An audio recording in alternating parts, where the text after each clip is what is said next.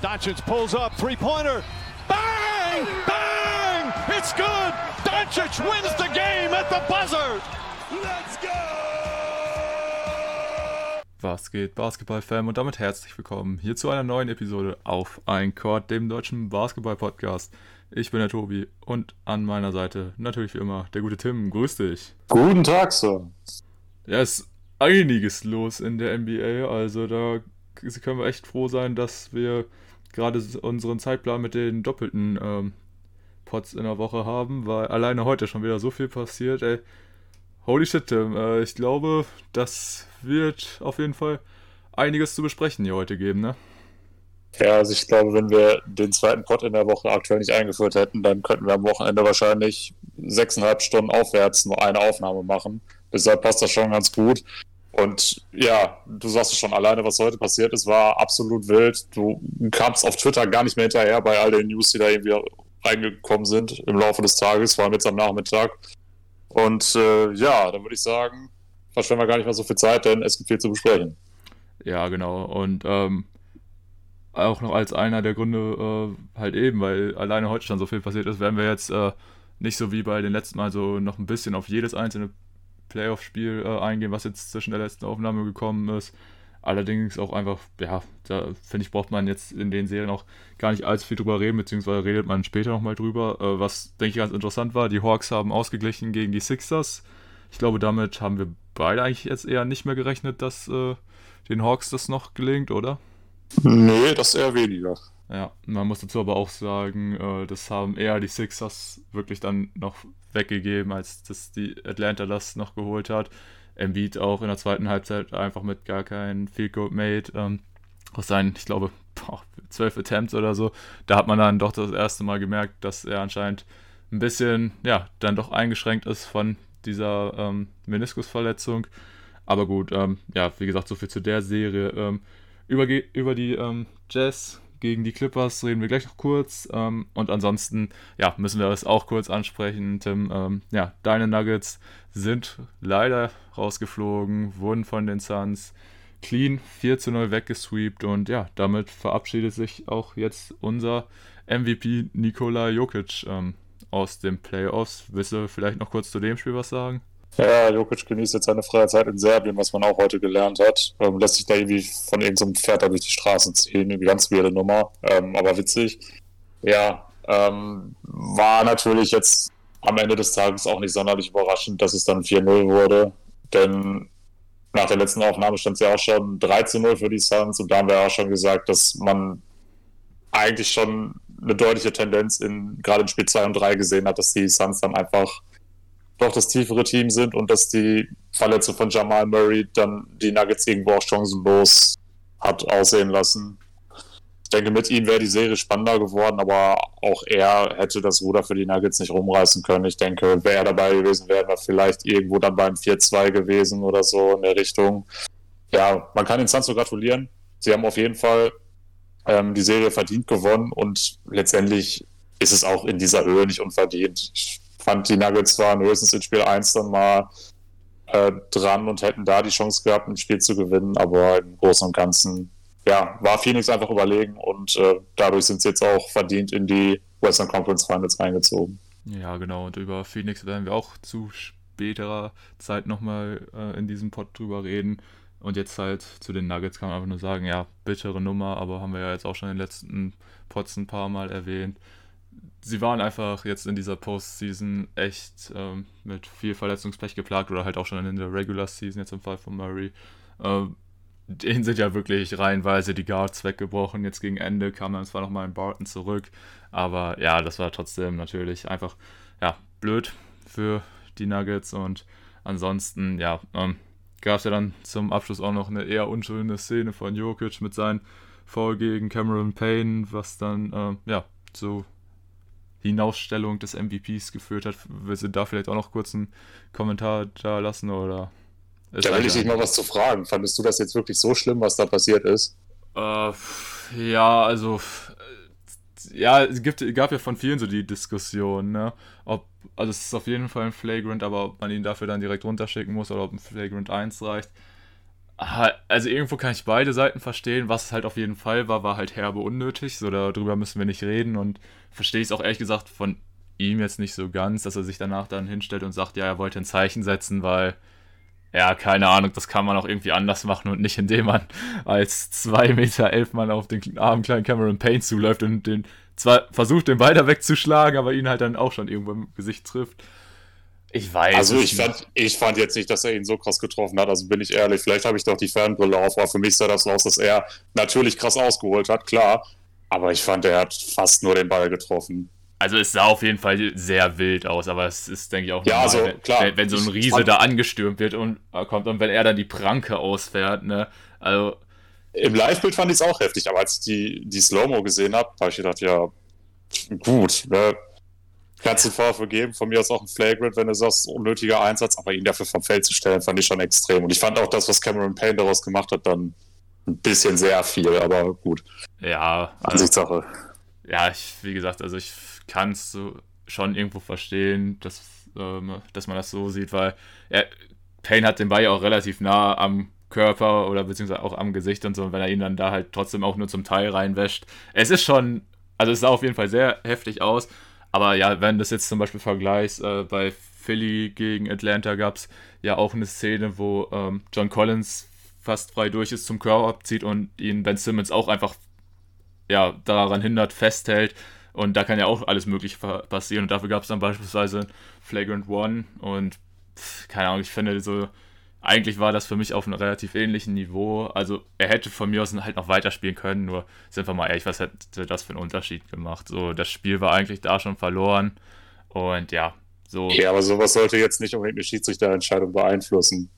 Ja, ja, das, ja, das meine ich nicht, aber ich kann es trotzdem verstehen, dass sie ihn dafür rausgeschmissen haben, weil, ja, keine Ahnung. Also, auch irgendwie ein ungewöhntes, ein ungewohntes Bild vom Joker, aber das sah echt äh, unschön aus und er, ja, keine Ahnung, man muss ja schon sagen, er nimmt da halt irgendwo eine Verletzung in Kauf, auch wenn er natürlich die Absicht hat, den Ball zu spielen, aber ja, keine Ahnung, im Endeffekt eine unschöne Szene, aber ob den jetzt halt dafür runterstellst oder nicht, muss jeder selbst entscheiden. Flagrant ist es in meinen Augen auf jeden Fall. Aber ja, halt wie gesagt, in meinen Augen ein bisschen unnötig auch von ihm. Aber gut, äh, ist dann halt so gewesen und im Endeffekt, ja. Sind halt wahrscheinlich die einzigen beiden Menschen, die da heute noch drüber sprechen. Ja, ja, ich meine, selbst Jokic, der will sich darüber jetzt wahrscheinlich keine Gedanken mehr machen. Der sitzt jetzt zu Hause und äh, genießt seine Pferderennen. ja. Ne, ist halt irgendwo ein unschöner Abschluss, sag ich mal, für einen MVP dann so aus der Saison zu gehen. Ich meine, klar, allein schon der Sweep und dann halt mit so einer Aktion, wenn das die letzte äh, in der Postseason ist, ist irgendwo blöd, aber ja, mein Gott, keine Ahnung, da gab es ja teilweise auch so Stimmen, die gesagt haben, hier, du kannst auch den MVP nicht rausschmeißen. Ich finde, das tut dann halt nichts zur Sache. So, das ist jetzt egal, ob ein Jokic oder ein JaVale McGee das macht. So, die Aktion ist ja gleich. Von daher also finde ich, sollte man das dann auch nicht unterschiedlich bewerten, egal ob es jetzt halt der MVP ist oder nicht. Aber ja, wie gesagt, äh, allgemein bitte halt für die Nuggets viel unter Verletzungspech gelitten und auch einfach das, ja, so ein Junge wie ein Aaron Gordon einfach jetzt nicht so abgeliefert hat, wie man sich das vielleicht erhofft hätte. Ähm, aber ja, im Großen und Ganzen Kopf hoch, zur neuen Saison kann man wieder angreifen, dann auch hoffentlich wieder mit äh, einem fitten Kader. Und nichtsdestotrotz kann man, denke ich, äh, die Saison aus Nuggets Sicht schon irgendwo als Erfolg abhaken. Man konnte jetzt zum ersten Mal den MVP der Liga stellen, ist ja auch irgendwo dann schon mal eine Leistung. Von daher, ja, kann ich aber auch ja mal dich so als Nuggets-Fan fragen, was sagst du jetzt so insgesamt zur Saison? Ja, ich denke, wenn du die Umstände berücksichtigst, dass du einfach zum Ende der Regular Season gefühlt gar keine Guards mehr hattest und dann trotzdem es geschafft hast, in der ersten Playoff-Runde dann die Blazers zu schlagen.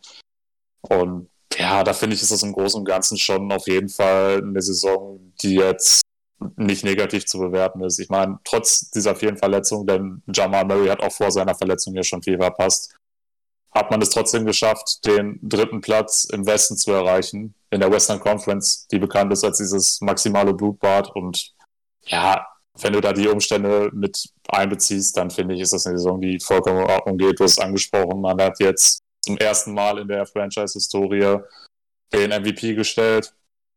Ähm, ob das jetzt in naher Zukunft nochmal passiert, steht ja sowieso immer in den Sternen. Und deshalb im Großen und Ganzen kann man da als Nuggets-Fan auf jeden Fall zufrieden sein. Und ja, was du auch schon gesagt hast, wenn man dann in die nächste Saison startet und hoffentlich auch alle Spieler wieder fit sind und dann vielleicht noch den einen oder anderen guten Spieler im Sommer in der Free Agency dazu bekommt, ja, dann ist das ist auf jeden Fall wieder eine Saison, auf die man sich freuen kann. Und ja, im Großen und Ganzen kann ich nur sagen, ich bin auf jeden Fall zufrieden mit dem, was wir von den Nuggets gesehen haben.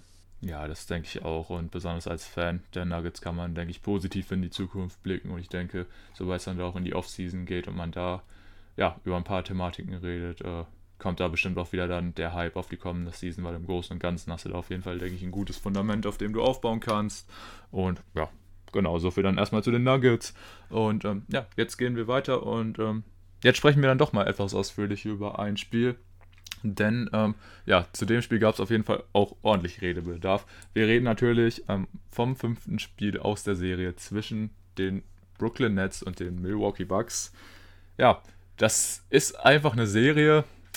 Ich weiß nicht, also da fehlt einem teilweise auch einfach, fehlen einem da die Worte. Ähm, die Serie geht los, Brooklyn haut Milwaukee zweimal komplett weg.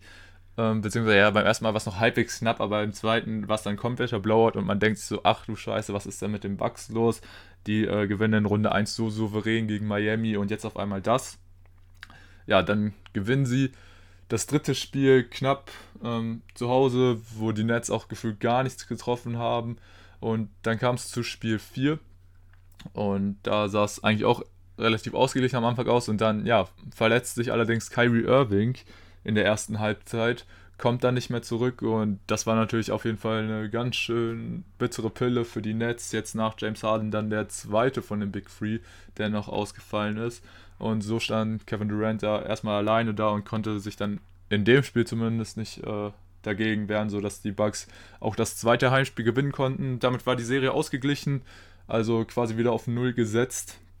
Und ja, dadurch, dass halt jetzt Kyrie ziemlich sicher ausgefallen ist, weil er wirklich sehr böse umgeknickt ist, gibt zwar immer noch keine genaue Diagnose dazu, was jetzt wirklich passiert ist, aber ich denke, den Jungen, den sehen wir auf jeden Fall ähm, in dieser Postseason nicht mehr. Dafür sah die Szene einfach viel zu böse aus. Also der Knöchel war wirklich einmal um 90 Grad, war da, der da weggeknickt und von daher denke ich, könnte das wahrscheinlich sogar für einen längeren Ausfall sorgen, aber wollen wir natürlich nicht hoffen. Aber ja, ähm, so viel dazu. Und jetzt dann halt das äh, Spiel 5. Es ging wieder zurück nach Brooklyn. Und viele haben halt jetzt gesagt, okay, jetzt, äh, ja, ist das Momentum definitiv wieder bei den Bucks, haben die letzten beiden Spiele gewonnen. Und jetzt dadurch, dass Kyrie halt ausgefallen ist, äh, bleibt bei den Nets quasi nur noch Kevin Durant als Superstar, was viele erst äh, gedacht hätten. Allerdings äh, kurz vor dem Spiel äh, hieß es dann, dass James Harden doch spielen kann und das tat er auch. Ähm, was ja auch davor so eine Thematik war, weil eigentlich hatte Coach Nash gesagt, er wollte ihn nicht zu früh zurückbringen, um da auch irgendwie noch eine schlimmere Verletzung nicht riskieren zu müssen. Schien allerdings jetzt so, dass er spielen konnte. Und ja, so war auch James Harden dann jetzt mit von der Partie und dann kam es halt, wie gesagt, zu dieser Partie. Und da kann ich einfach nur eins zu sagen, wir haben einfach eine Gala-Vorstellung von Kevin Durant gesehen. Also was der Junge hier abgeliefert hat, hat erstmal seine Nets zum wichtigen Sieg in diesem Game 5 gespielt. Äh, die Nets konnten sich mit 114 zu 108 durchsetzen. Und KD's Deadline alleine ist der Wahnsinn. Er legt einfach 49 Punkte auf, 17 Rebounds, 10 Assists. Und das Ganze auch einfach mal, indem er die ganzen 48 Minuten durchgespielt hat. Und das von dem Spieler, der sich einfach vor zwei Jahren die Achillessehne gerissen hat, wo sich jeder gefragt hat, kann der nochmal auf so einem Level zurückkommen? Und dann haut der Junge einfach so eine Leistung aufs Parkett. Äh, es war der Wahnsinn. Also, du hast das Spiel ja auch im Real Life gesehen, Tim. Wie war so dein erster Eindruck von dieser Partie heute von KD? Ja, wir haben eine der größten Playoff-Performances aller Zeiten gesehen, ohne jede Frage. Denn es ist jetzt so, das wusste ich bisher auch nicht. Ähm, es gab in NBA History noch nie ein Playoff-Spiel, in dem ein Spieler über 45 Punkte, über 15 Rebounds und über 10 Assists äh, geschafft hat. KD ist jetzt der Erste mit seinen 49, 17 und 10.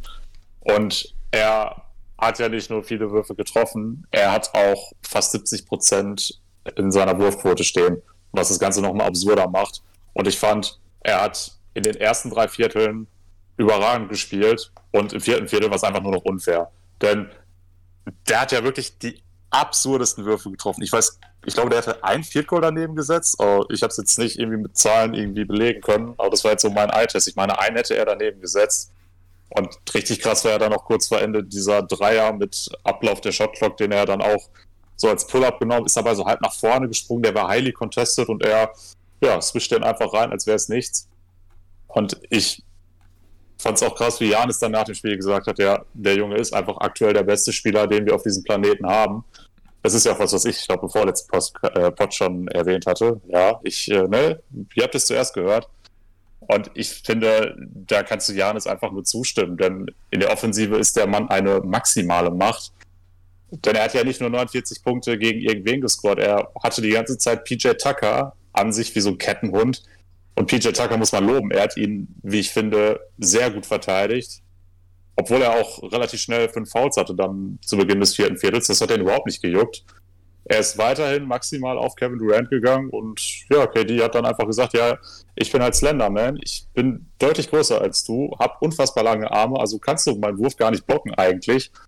Und ja, wir haben es ja schon ein paar Mal gesagt, er ist ein Spieler, der einfach über jeden Gegner drüber werfen kann, egal wer da steht. Und ja, dann kannst du ihn einfach nicht stoppen. Er wusste auch, James Harden wird wahrscheinlich nicht die krasse Scoring-Leistung erzielen können. Ich glaube, er hat gar keinen Dreier getroffen. Aber zu Harden kommen wir auch gerne gleich nochmal. Jetzt bleiben wir aber bei KD. Und ich fand auch krass, wie er gerade am defensiven Ende dann äh, immer versucht hat, den Rebound zu holen, aber er hat jedes Mal versucht, den zu pflücken und hat es auch meistens geschafft. Und dazu, ne, wenn du ihn doppelst, da ist sein Playmaking auch gut genug, um dann den offenen Mann zu finden. Und äh, gerade Spieler wie Jeff Green allen voran, aber ich fand auch Landry Shamet hatte ein paar offene Dreier dann getroffen da sieht er einfach, wo seine Mitspieler stehen. Und ja, wie gesagt, also das, was er gezeigt hat in der vergangenen Nacht, ist für mich eine der größten Playoff-Performances aller Zeiten. Ja, war auf jeden Fall eine Wahnsinnsvorstellung, die uns der gute Kevin da geboten hat. Ähm, ich habe das Ganze ja auch dann erst noch im Real Life gesehen und äh, hatte mir dann aber auch so gedacht, hm, ja, mal schauen, was das Ganze so gibt. Hatte halt gesehen, okay, Harden spielt, ne? Und man hat halt schon relativ früh gemerkt, dass Harden halt ähm, noch, schon noch irgendwo angeschlagen ist, dass er einfach nicht so richtig bei 100% ist, dass er zwar trotzdem auf dem Feld steht und auch so ein bisschen halt ja, den äh, Ballvortrag übernimmt und so ein bisschen sich halt ums Playmaking kümmert, dass er da so ein bisschen der Dirigent ist, der sich selber ähm, gar nicht so viel bewegt aber dass dann halt ein KD so sehr das Ruder in die Hand reißt und einfach übernimmt, das war schon echt brutal. Und vor allem, ja, es war halt auch einfach so, man hat sich das Ganze angeguckt und halt so, ja, okay, schwieriger Wurf, aber er nimmt den halt und er trifft ihn halt, ist halt KD, ne? Ja. Also war halt natürlich von ihm alleine echt schon eine super Performance, ne? Vor allem halt auch diese, diese 49, so als ich so, als ich, als dieses Jahr Kyrie und Harden werden wahrscheinlich nicht spielen, habe ich mir auch halt auch so gedacht, ja gut, wird KD wahrscheinlich für so für 50 gehen, ne?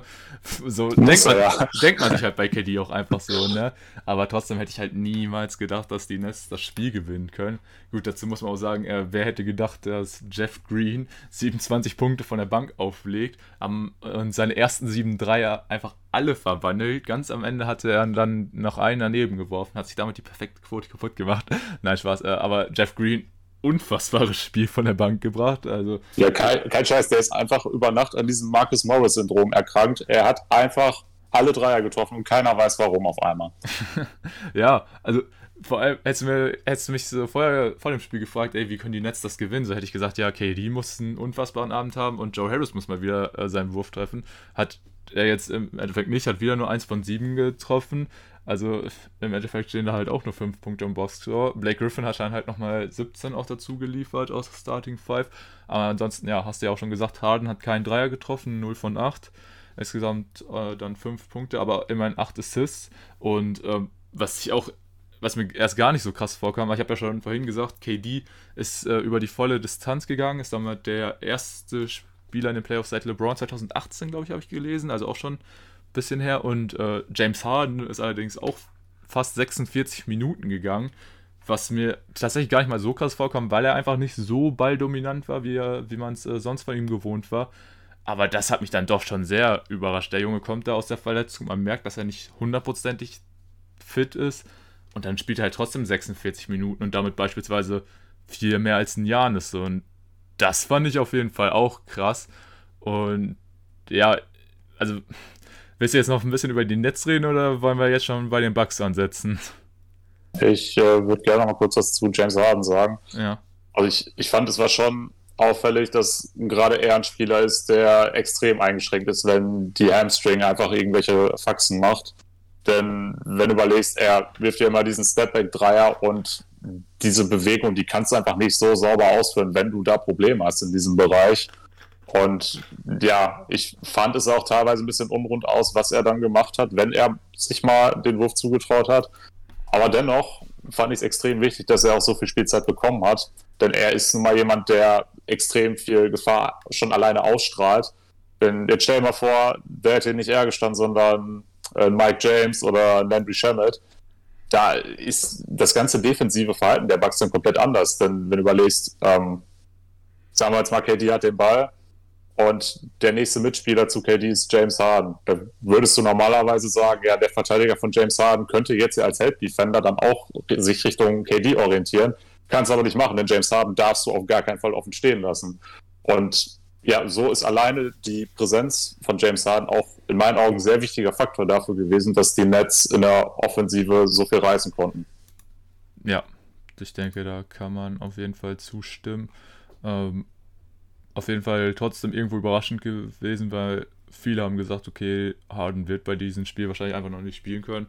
Und ja, dann kommt er halt doch aufs Parkett und äh, zaubert da 46 Minuten hin, was schon echt krass war. Aber um jetzt halt mal den Bogen nach Milwaukee zu schlagen, ey, was war da denn schon wieder los, ne? Also, ey, an alle Fans der Bucks, ne?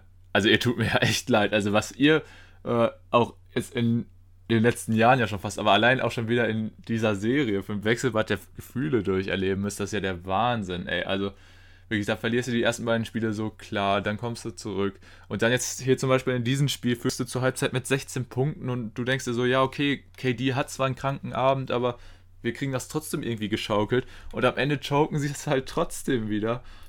Und halt, wie gesagt, unter den Umständen, ich kann es einfach nicht nachvollziehen. Also, da gab es wieder so viel, was mich äh, da auf Seiten der Bugs gestört hat. Was jetzt zum Beispiel einer der Faktoren ist, James Harden spielt 46 Minuten und du weißt, er ist nicht wirklich fit. Wieso attackieren die ihn nicht die ganze Zeit? Das habe ich gar nicht verstanden. Die, die, hätten sich ihn jedes Mal irgendwie ähm, zurechtsuchen können und per, halt per Switch dann den Ballhändler auf ihn stellen können.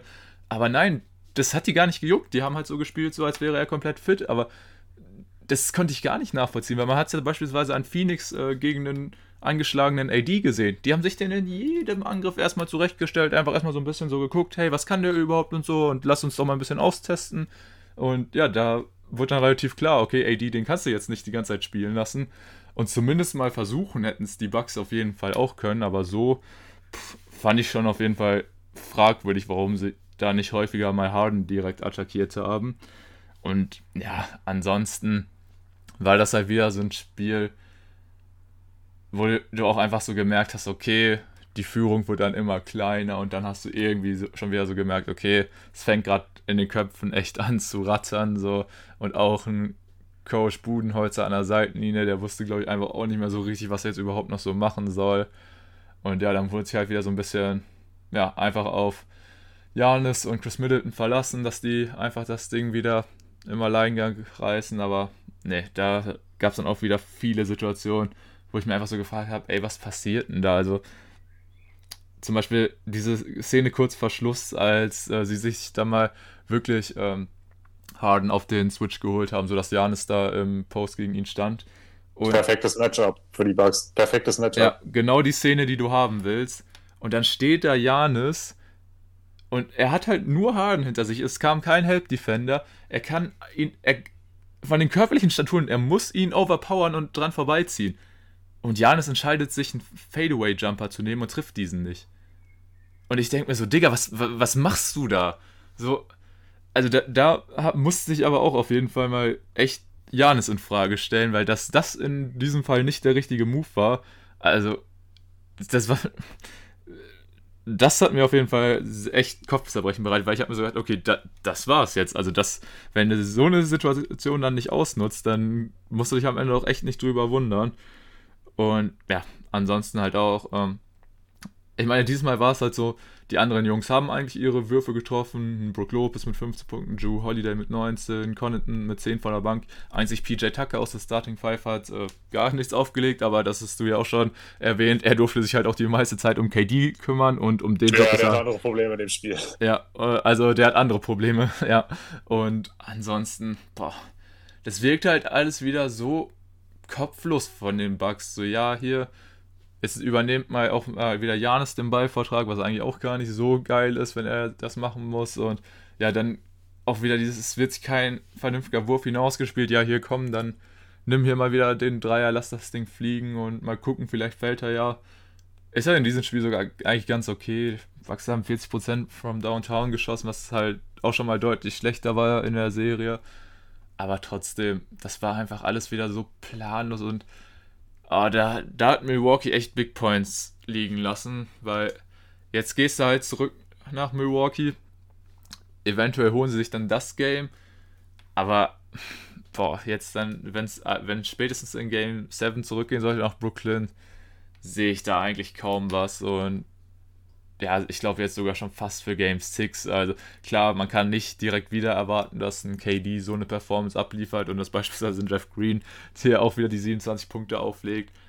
Aber, boah, nee, irgendwie, mir fehlt bei den Bucks jetzt mittlerweile echt das Vertrauen und dass die das so schnell wieder geschaffen, das zu killen, nachdem die wirklich so krass gegen Miami da durchmarschiert sind, das hätte ich wirklich nicht erwartet. Ja, finde ich auch total schwierig, was sie da in der Crunch-Time gemacht haben. Du hast die eine Szene ja angesprochen. Ich finde, wenn du, wenn Janis den Ball hat und gegen James Harden steht, dann sind das sichere zwei Punkte. Im Idealfall ziehst du sogar noch einen Foul dabei und darfst nochmal die Linie. Gut, bei Janis ist ja die Linie auch wahrscheinlich der größte Gegner eigentlich. Ähm, aber auch unabhängig davon, ich glaube, das war zwei Possessions davor oder so, da war es auch so, dass Janis an der Birne dann relativ früh in der Zeit dann direkt hochgegangen ist zum Dreier, wo ich auch dachte, Junge, warum nimmst du jetzt diesen Dreier? Es ist einfach nicht notwendig. Er macht es trotzdem. Und ja, das waren einfach so zwei, drei Szenen in der Crunch-Time, wo Janis einfach die völlig falsche Entscheidung getroffen hat. Also so gut er auch ist, so sehr wir ihn alle feiern, nur in, gerade in den Playoffs, da macht er manchmal wirklich ganz merkwürdige Entscheidungen, in, vor allem in der Crunch-Time und ja, hast es schön beschrieben. Die Bucks haben die Spiel weggechoked. Man war eigentlich die ganze Zeit konstant zweistellig vorne. Erst gegen Ende des dritten Viertels ist das so ein bisschen gekippt. Ja, und im vierten Viertel war der ohnehin schon überragende KD dann nochmal, ja, nochmal zwei Stufen besser als im Spiel bisher ohnehin schon. Und da konntest du einfach nichts mehr machen. Und jetzt auch, um schon mal eine kleine Vorschau auf Spiel 6 zu geben, ich denke nicht, dass KD noch mal 48 Minuten gehen wird. Ich denke, die Idee dahinter war einfach, dass man wusste, man muss unbedingt Game 5 gewinnen. Denn hättest du jetzt verloren und wärst mit Rückstand nach Milwaukee gefahren, dann hättest du auch nicht gewusst, ja, was ist jetzt mit James Harden? Inwieweit kann der dann wieder ein Faktor sein? Ähm, dass Kyrie raus ist gut, das wusste man vorher schon. Nur ich denke, wenn man jetzt aus Netzsicht die Spiel mit einer Niederlage verlassen hätte, dann wäre es unfassbar schwierig geworden, die Serie noch zu gewinnen. So hast du gedacht, komm, KD 48 Minuten, dann müssten wir das Spiel eigentlich gewinnen können oder setzen zumindest alles daran, dass das auf jeden Fall klappt. Ja, und jetzt hast du die Situation, dass du ihn halt ein bisschen mehr schonen kannst in Spiel 6 und auch James Harden, ja, kann dann vielleicht noch anders Einfluss nehmen aufs Spiel, muss man gucken. Aber man hat jetzt nicht mehr diesen Zwang, unbedingt gewinnen zu müssen, was äh, dem Netz, denke ich, auf jeden Fall sehr entgegenkommen wird, gerade äh, bedingt durch diese personelle Situation, die nun mal weiterhin schwierig ist. Ja, ich denke, damit ist auch alles erstmal zu dem Spiel gesagt. Äh, wie gesagt, herbe Enttäuschung für die Bucks und auf jeden Fall ein heftiger Upper jetzt für die Nets.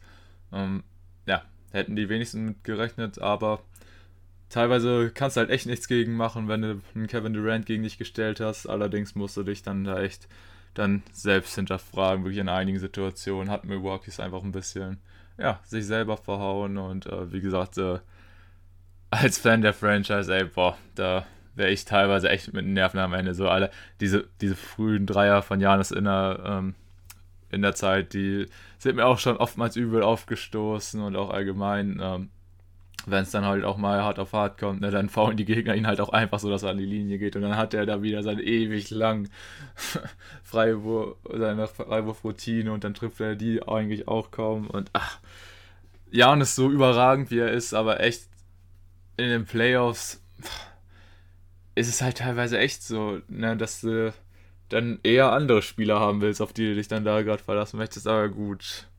Es kann vielleicht auch noch alles kommen, aber selbst wenn, ähm, denke ich, sehen wir auf jeden Fall, wenn zur neuen Season dann einen neuen Ansatz in Milwaukee, weil ich denke, also Coach Budenholzer wird das Team auf jeden Fall verlassen müssen. Da muss jetzt einfach irgendwo ein neuer Ansatz her und vom Spielermaterial ist es halt so, dass ja, du eigentlich ja alle Ressourcen jetzt schon ausgegeben äh, hast und ja, dadurch jetzt kaum noch Handlungsspielraum hast und damit, ja, muss jetzt einfach mal gucken, was passiert. Wie gesagt, äh, ich denke, dass auf der Trainerposition auf jeden Fall noch was los sein wird. Aber da ist ja Milwaukee auch nicht das einzige Franchise, aber dazu später nochmal mehr. Gut, ich würde sagen, damit können wir jetzt auch das Spiel hier abhaken.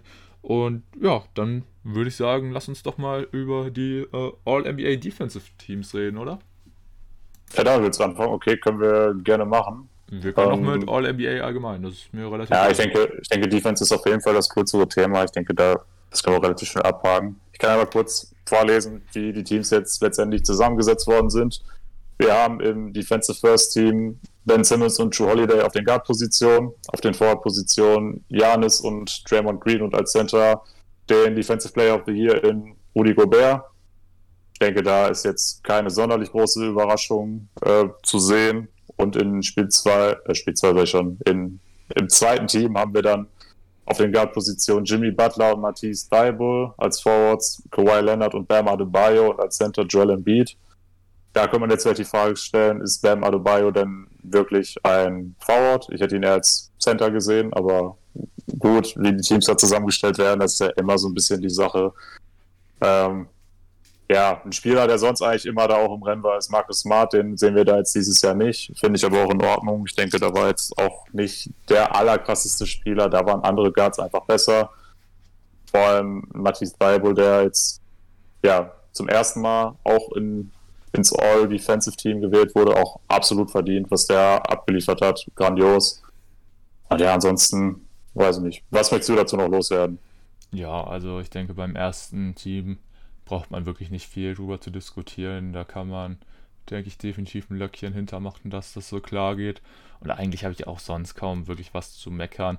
Vor allem, weil wenn man sich dann noch so allgemein auf äh, die anderen Voting-Resultate anguckt, dann hast du zum Beispiel bei den Guards halt mit Bridges Smart und dort auf jeden Fall Jungs, die sich das halt auch irgendwo verdient hätten. Allerdings, wenn du halt im Second Team mit Fible und Butler halt auch schon so zwei starke Jungs hast, dann ist halt irgendwo auch schwierig. Äh, und ansonsten, ja, auf den anderen Positionen war es ja dann schon relativ eindeutig. Viele hat es ein bisschen bitter aufgestoßen, dass Miles Turner nur so wenig äh, Stimmen insgesamt erhalten hat. Den hätte ich auch definitiv irgendwo noch weiter vorne gesehen. Vor allem, weil, hier, weil er hier als Forward halt auch gelistet ist. Ist ja auch echt, wie du sagst, immer so eine Sache, ne, wie man das jetzt werten möchte. Ansonsten, was mich dann doch noch ziemlich überrascht hat, ich meine, klar, manche Spieler kriegen einfach seltsame Stimmen und so. Zum Beispiel Dennis hat eine Stimme bekommen, äh, sogar im First Team und zwar im Second Team oder auch KCP oder Alex Caruso und so, also was da teilweise die Gedanken waren, ja gut. Wobei, oder auch Westbrook. Was, ja. was man wirklich sagen muss, die Lakers haben die beste Defensive in dieser Saison gestellt, haben aber keinen Spieler in einem der beiden Teams. Ja, muss, ja, das kann man zwar schon sagen, aber trotzdem hätte ich die halt auch alle da eher nicht so dann drin gesehen. Äh, was mich persönlich auf jeden Fall auch sehr überrascht hat, äh, neben den we doch verhältnismäßig wenigen Stimmen für äh, Miles Turner, es gab nur eine Stimme für Nerlens Noel. Das fand ich auf jeden Fall auch heftig wenig. Ich meine, klar, irgendwo kannst du sagen, die Center waren halt gesetzt mit Rudy Gobert und Joel Embiid, aber trotzdem fand ich, Nerlens Noel hat auch eine echt starke Regular Season gespielt. Und dass er dann halt, wie gesagt, nur eine Stimme bekommt, deutlich dann auch nochmal hinter den Clint Capella mit 36 das hat mich auf jeden Fall schon irgendwo ein bisschen überrascht und hätte ich vielleicht noch ein bisschen anders gesehen, aber wie gesagt, äh, ja, in den Teams waren die beiden Spots halt definitiv vergeben mit Gobert und Embiid. Und ansonsten, ja, ich denke, was man auf jeden Fall auch noch sagen kann, was äh, aus deutscher Sicht ganz cool ist, äh, Daniel Theiss hat sogar auch eine Stimme für Second Team erhalten. äh, das hat mich auf jeden Fall auch gefreut, das zu sehen, aber ja. Wusste ich gar nicht. Ja, ich habe hier gerade die äh, kompletten Voting-Resultate offen. Wie gesagt, da sind teilweise ein paar komische Namen drauf. Äh, wie gesagt, äh, Westbrook finde ich auch spektakulär, aber ja, wie gesagt. Das war ein Fanboy. Ja, also, wie gesagt, ich, ich finde einfach eigentlich nur diese eine Stimme für New Orleans 11 finde ich schon irgendwo ein bisschen sehr wenig und ansonsten könnte man halt echt sagen, okay, Miles Turner, der hätte es sich definitiv auch verdient gehabt. Vielleicht sogar mehr als ein Kawhi, weil in der Regular Season fand ich, war Kawhi jetzt nicht dieser Überverteidiger, für den man ihn ja auch gerne sonst immer betitelt und was er eigentlich auch noch Intus hat, aber man merkt es, finde ich dann schon teilweise, vor allem in der Regular Season, dass er sich dann ein bisschen zurücknimmt, vor allem wenn er sich dann halt auf Scoring konzentrieren muss. Aber overall bin ich ganz ehrlich, also bin ich vollkommen zufrieden hier mit der Auswahl und habe da eigentlich schon kaum was zu meckern, bin ich ehrlich. Also kannst du eigentlich so echt einen Haken hintermachen. Ja, perfekt. Dann können wir zu den All-NBA-Teams rüber wechseln. Ja, genau, sehr gerne. Ähm, ja, dann würde ich sagen, äh, stelle ich mal das First Team vor. Da ähm, finden sich auf den Guard-Positionen Stephen Curry, Luka Doncic, auf den Forward-Positionen Janis sowie Kawhi Leonard und als Center der MVP Nikola Jokic. Und ich denke, an dem First Team gibt es eigentlich erstmal nichts zu meckern, oder? Ich würde auf jeden Fall eine Sache verändern. Du wirst wahrscheinlich Luca rausnehmen. Das ist korrekt. Ja, das ist halt wieder so das Ding. Das hatten wir bei der All-Star-Diskussion, ob du da jetzt auch Dame oder Luca in die Star als Starter hinpackst. Wäre mir persönlich echt Latte. Obwohl ich Chris Paul genommen hätte, aber okay. Oder halt Chris Paul. Ja, keine Ahnung. Finde ich nicht. Ich finde, Luca hat sich den Spot auf jeden Fall verdient und das auch ohne Fanboy-Brille. Aber ansonsten, ja, zu den Guards kommen wir ja später auch noch. Du hast da in diesem Jahr einfach die Qual der Wahl. Im Endeffekt hast du halt jetzt mit Steph Curry den besten Scorer dabei und mit Luca auch noch einen Jungen, der einfach eine super Regular Season gespielt hat, wie all diese Jungs. Deswegen sind sie auch hier. Aber ja, ist halt eher immer so eine Sache bei den All-NBA-Teams von wegen, ja, wer gehört jetzt ins erste, wer ins zweite, wer ins dritte Tier. Ich meine, teilweise ist halt auch echt einfach so eine enge Sache, vor allem wenn man guckt, wer dann teilweise nicht berücksichtigt wird und so.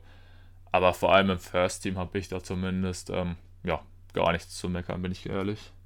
Ja, ich will auch die, die Saison von Luca überhaupt nicht kleinreden, worum es mehr geht, ist, dass ich der Meinung bin, im All-NBA First Team sollen dann letztendlich die Spieler stehen, die auch am nächsten am MVP Award waren und ich fand, da war Chris Paul dann doch ein ganzes Stück näher als Luka Doncic. Er war ja bei mir auch in der Endauswahl. Für mich war es ein Ding zwischen ihm und Jokic.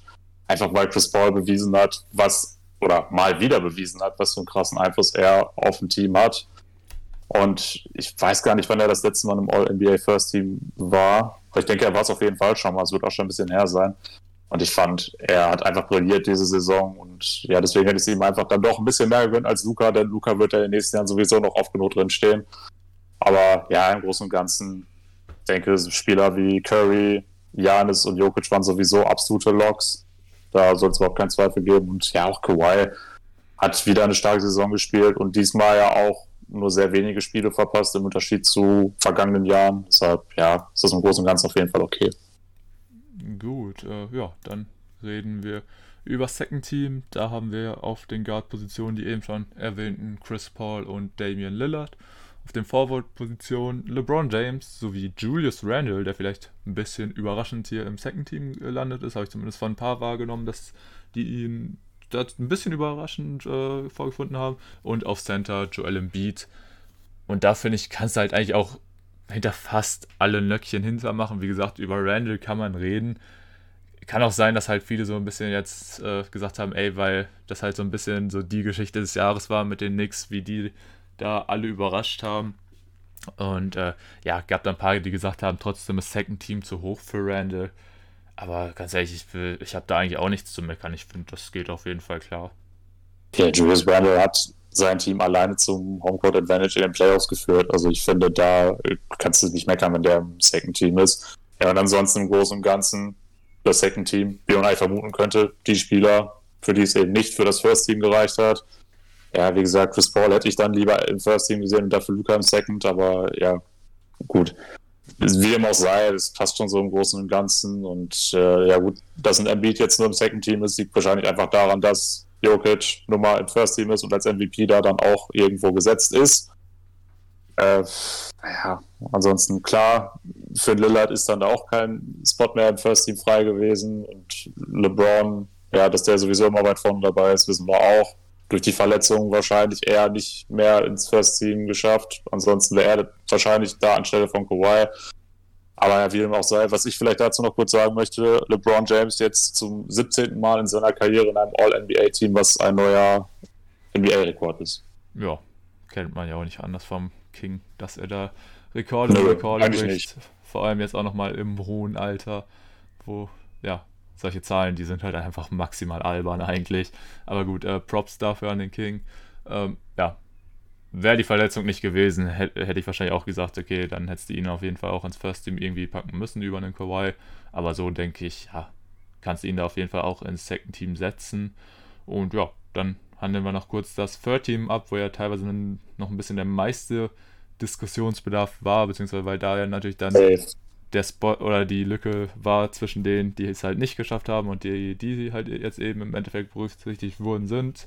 Da hast du auf den Guard-Positionen Bradley Beal und Kyrie Irving, auf den Forward-Positionen Paul George sowie Jimmy Butler und das Center Rudy Gobert. Und das ist halt auch sowas, würde ich persönlich sagen, klar, kannst du auf jeden Fall erstmal so machen. Wenn du dann halt guckst, wer es halt im Endeffekt nicht geschafft hat, dann fällt für mich auf jeden Fall ein Name ins Auge, das ist Jason Tatum. Den, den finde ich auf jeden Fall.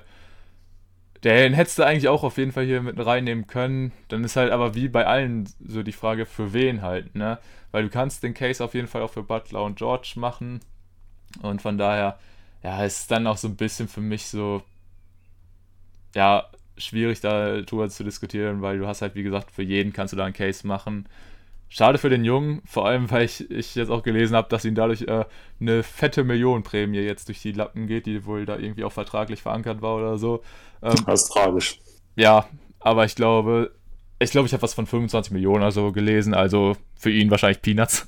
Nein, Spaß. Äh, natürlich ist es eine Menge Kohle, aber der Junge wird in seiner Karriere, denke ich, noch gut genug Geld verdienen. Von daher, ja, bitter natürlich für ihn, aber generell auch für alle anderen Jungs, die es jetzt natürlich so verpasst haben. Also klar, ich kann es auch sehr verstehen, dass hier manche sehr Donovan Mitchell vermissen, Devin Booker, Trey Young, finde ich, kann man auch einen Case für machen, der overall nur zwei Stimmen fürs Third Team bekommen hat. Das fand ich auf jeden Fall auch echt ein bisschen wenig. Hätte ich ihnen schon ein bisschen mehr eigentlich zugetraut, aber wie gesagt, dann hast du auf den Guard-Positionen halt noch Booker, Mitchell, oder, aber trotzdem hast du halt mit Harden und Westbrook auch nochmal zwei, die mehr Stimmen hatten, das, was ich nicht nachvollziehen kann. Aber wie gesagt, die haben den Cut ja eh nicht geschafft, von daher ist es, denke ich, okay. Aber ja, im Großen und Ganzen, wie gesagt, äh, hinter dem Center kannst du mit Gobert auf jeden Fall einen Lock hintermachen. Über die anderen Positionen kannst du da noch ein bisschen diskutieren, aber overall bin ich auch mit dem Third Team eigentlich komplett zufrieden. Ja, bei Rudy Gobert müsstest du ja schon die Frage stellen, welcher andere Center wäre der drittbeste auf dieser Position in der Liga? Und da wird es dann einfach verdammt dünn. Also das kannst du schon so machen. Ein Namen, den du jetzt noch gar nicht genannt hattest, der für mich eigentlich auch safe da drin gewesen wäre, ist ein Zion. Denn der hat auch 61 Spiele gemacht, also sogar mehr als ich jetzt gedacht hätte. Und dazu eben 27 Punkte, 7 Rebounds und diese absurde Field Goal Percentage. Und den hätte ich dann schon auf jeden Fall über einen Jimmy Butler gesehen, der jetzt ja, glaube ich, auch nicht ganz so viele Spiele gemacht hat. Ähm, hat ja auch wegen, unter anderem wegen Covid gefehlt, längere Zeit. Und hier gut, bei, bei Kevin Durant wird es natürlich dann ziemlich schwer, der irgendwo nur 35 Spiele gemacht hat, aber ja, wenn er da er immer brilliert. Und ich wiederhole das nochmal, für mich hat er einen ganz klaren Case gemacht, jetzt der beste Spieler der Welt zu sein. Also ja, da kennst du vielleicht auch noch mit argumentieren können. Allgemein finde ich es krass, dass wir immer von dieser krassen Big Three in Brooklyn sprechen und jetzt hat es einer von denen in ein All-NBA-Team geschafft und das ist der dritte Mann von denen und der hat es auch nur ins äh, Third-Team geschafft. Also ja, Kritiker würden jetzt sagen, das ist doch gar kein super Team, aber ja, woran das liegt, wissen wir, die haben nun mal alle viele Spiele verpasst. Ja, wie gesagt, ein Zion war für mich eigentlich ein absoluter Lock.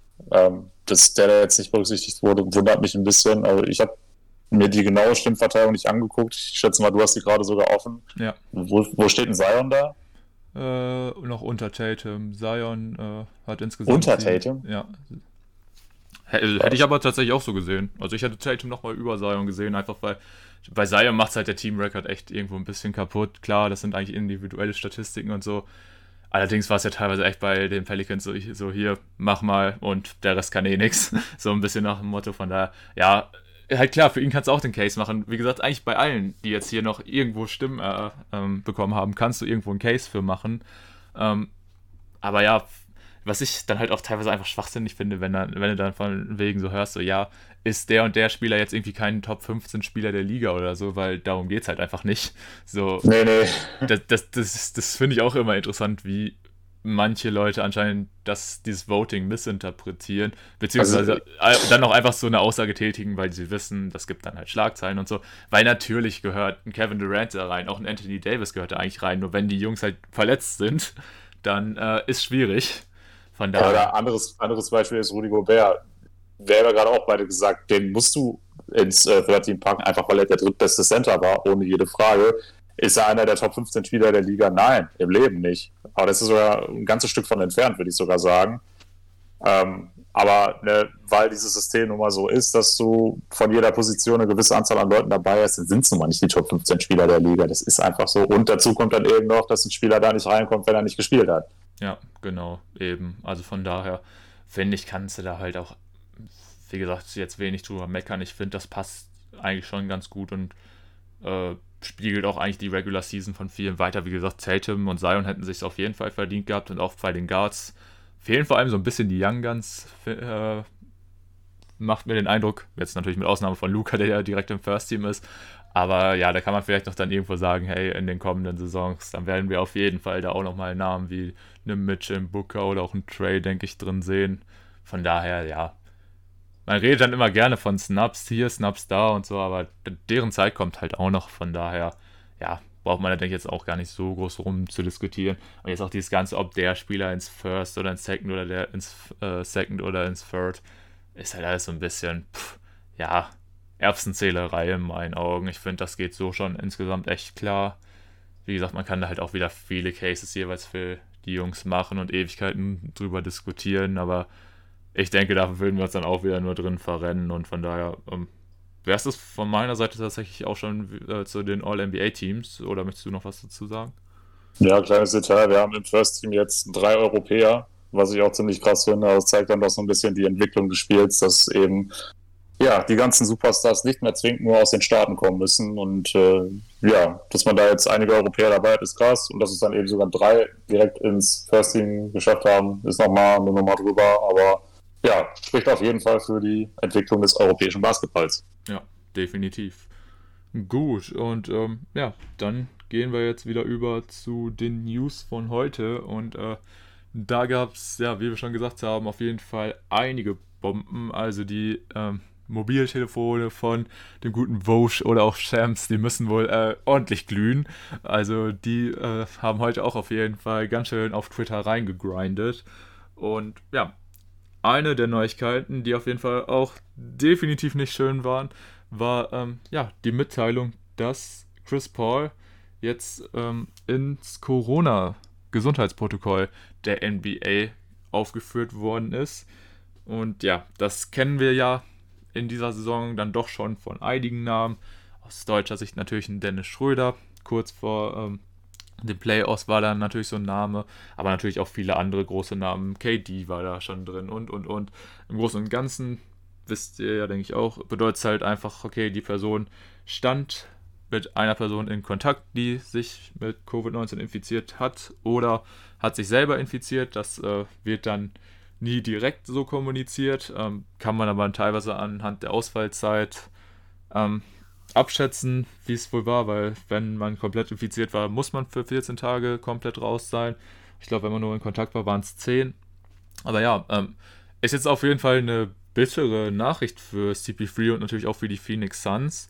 Denn ja, sie sind zwar schon durch und haben sich jetzt ein, und haben jetzt ein paar Tage mehr Zeit, sich auf die Western Conference Finals vorzubereiten. Äh, besonders da ja auch ihr Gegner jetzt noch ausgespielt wird in der Serie zwischen den Jazz und den Clippers. Aber es ist natürlich äh, keine gute Neuigkeit, dass jetzt ja der Leader des Teams, der Point Guard, äh, da einfach ja jetzt erstmal vom Team isoliert ist. Ich meine, klar, die können trotzdem natürlich miteinander kommunizieren in Zeiten von Social Media und allen möglichen Sachen wie WhatsApp etc. Das wird schon funktionieren. Allerdings, ja, natürlich ist irgendwo eine heftige Nachricht. Ich meine, wie gesagt, wir kannten diese News jetzt irgendwo schon äh, durch die Regular Season und so, dadurch waren wir das gewöhnt. Aber jetzt vor allem in den Playoffs müsste das tatsächlich der erste Fall sein, an den ich mich erinnere. Und das natürlich dann direkt, ja, mit Chris Paul, den Star seines Teams trifft, ist natürlich eine bittere Sache. Und wenn wir das jetzt so ein bisschen weiter hinausschauen, dann kann man schon fast sagen, wenn er jetzt wirklich die 14, kompletten 14 Tage ausfällt, wird er mit ziemlicher Sicherheit das erste Spiel der, äh, der Western Conference Finals verpassen, was natürlich eine sehr bittere Pille für ihn, aber natürlich auch für sein Team ist.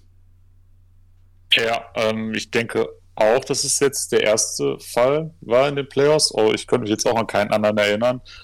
Und dass es abgenommen hat, liegt ja eben auch daran, dass in den USA die meisten Leute mittlerweile geimpft sind und viele NBA-Spieler auch. Und mein Wissensstand ist jetzt, dass Chris Paul auch ein positives Testergebnis hatte, wodurch er auf jeden Fall 14 Tage fehlen würde.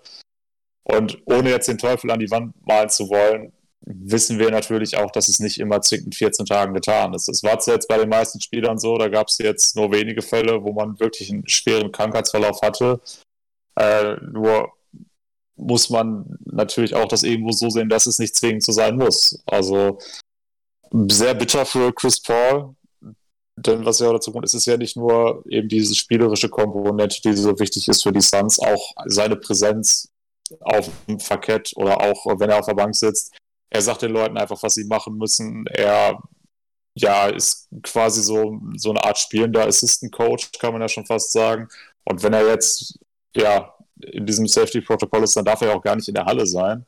Also kann er da auch keinen Einfluss dann nehmen. Zumindest für Spiel 1 und vielleicht sogar auch noch für Spiel 2 muss man jetzt gucken. Es ist extrem hart für die Suns. Du hast gesagt, er ist der Leader des Teams. Er ist nun mal der wichtigste Mann in dieser Franchise. Und äh, ja, da kann man wirklich nur hoffen, dass es ja jetzt keinen schweren Verlauf bei ihm nimmt und dass er dann auch möglichst zeitnah wieder ins Geschehen eingreifen kann. Denn Chris Paul ist ja auch einer der wenigen Superstars, die wir jetzt noch in diesen Playoffs haben und ein Spieler, der zumindest uns beiden auch extrem viel Freude bereitet hat mit der Art und Weise, wie er spielt und wie er sich allgemein auf dem Parkett gibt.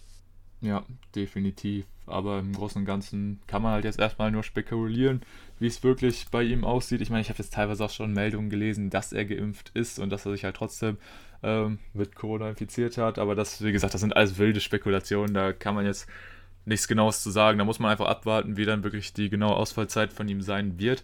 Allerdings ist es definitiv äh, für die Suns eine Schwächung. Ähm, wenn dir da wirklich der Routinier wegbricht, der halt auch als so ziemlich einziger in diesem Team schon die Erfahrung in den Playoffs gesammelt hat. Ich meine, trotzdem macht das gesamte Team, die, die ganzen Jungs machen das trotzdem gut bei den Suns.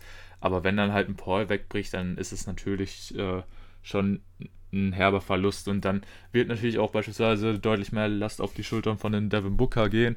Und das sieht man ja gerade so ein bisschen in Utah, wie das dann aussieht, wenn da der Routinier so ein bisschen wegbricht, der, bei denen ist ja Mike Conley jetzt schon, der etwas länger verletzungsbedingt ausfällt und da ja, so ein Donovan Mitchell dann auch deutlich mehr überleben muss, was er phasenweise halt richtig gut macht, aber es dann halt über die ganze Zeit machen zu müssen, schränkt natürlich dann auch in gewisser Weise ihn ein.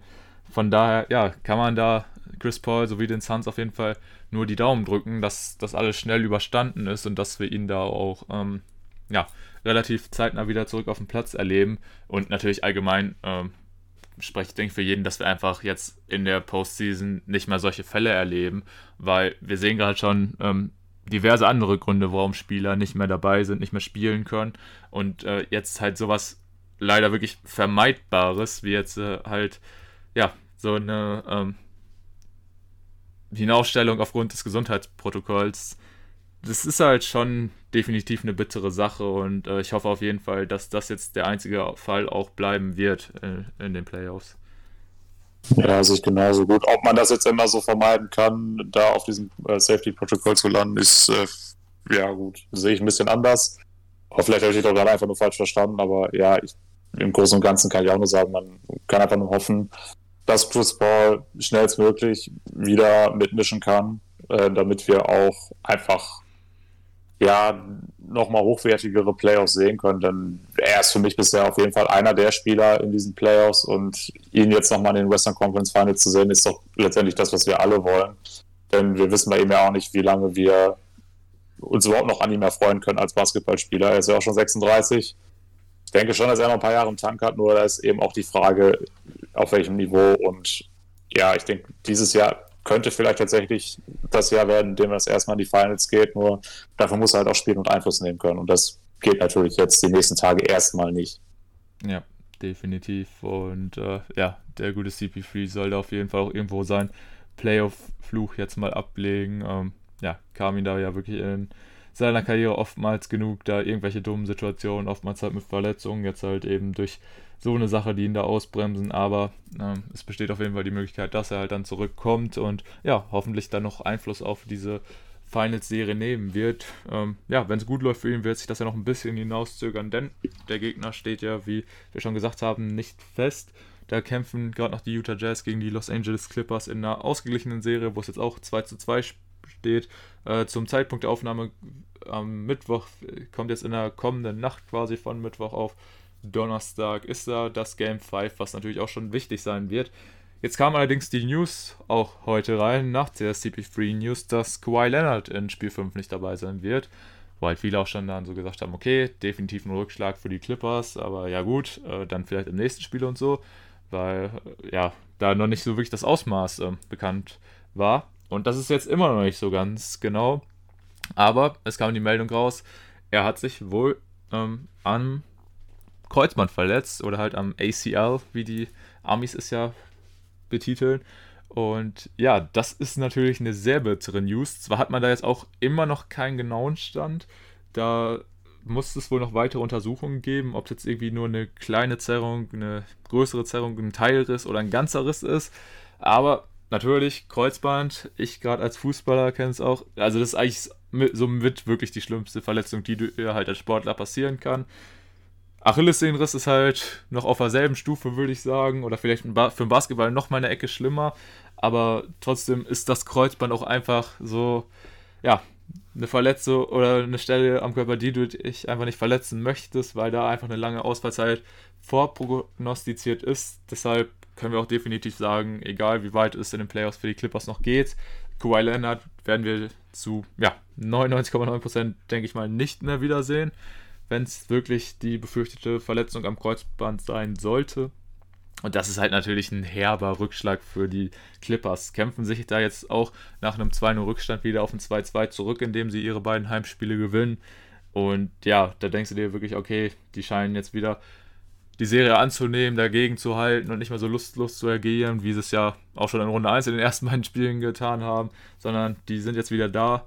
Und ja, dann kommt jetzt natürlich wirklich diese Neuigkeit, die, ja, wenn man so ehrlich ist, wahrscheinlich jetzt für jeden Fan der Clippers, ja, gibt, gibt wahrscheinlich auch nebenan die noch ein, zwei mehr, äh, die da die Titelträume auf jeden Fall je beendet, weil jetzt äh, hat sich das Blatt, denke ich, auch innerhalb der Serie ganz schön gewendet. Ich meine, klar, vielleicht überraschen uns die Clippers jetzt auch und schaffen es auch ohne Kawhi. Allerdings will ich das halt dann doch schon irgendwo bezweifeln jetzt gegen diese Jazz. Aber selbst wenn, also ohne Kawhi wird es halt wirklich schwer, weil der Junge spielt einfach echt extrem gute Playoffs. Ähm, ja, hat sie, hat die Clippers halt eigentlich schon fast im Alleingang erst in die zweite Runde geführt. Klar, und Paul George spielt auch gute Playoffs, aber halt dann ohne den klaren Superstar, dann sehe ich für die Clippers halt einfach echt eine schwierige Zukunft jetzt hier in den Playoffs. Und wie gesagt, vor allem, wenn das Kreuzband komplett gerissen sein sollte, dann reden wir da echt von einer Ausfallzeit von mehreren Monaten, über ein halbes Jahr dauert sowas in der Regel. Und dann ist dann halt auch wieder so die Sache, da weißt du halt auch nicht, ob ein Spieler überhaupt dann mal, ja, wie früher halt zurückkommt, weil nicht jeder ist halt eben Kevin Durant, der mal eben auch nach Achillessehnenriss oder so wegpackt. Von daher, ähm, sehr, sehr bittere News für die Clippers und natürlich auch für Kawhi.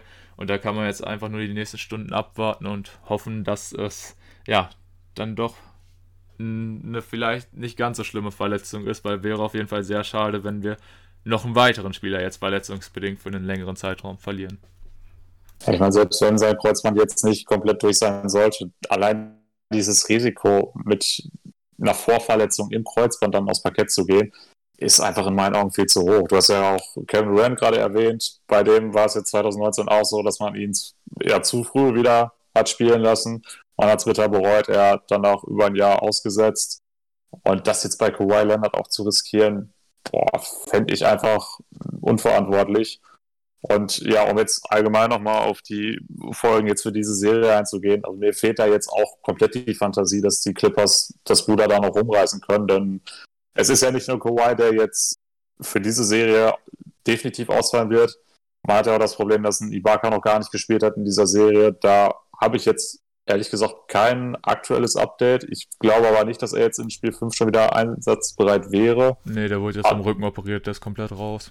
Der ist komplett raus, ja. Siehst du, das ist noch ein weiterer Schlüsselspieler, der fehlt. Und ja, klar ist es jetzt natürlich auch vielleicht für Paul George so eine kleine Chance mal zu beweisen, dass dieser ganze Quatsch um Playoff P und Pandemic P einfach, ja, nichts ist, worüber man sprechen sollte.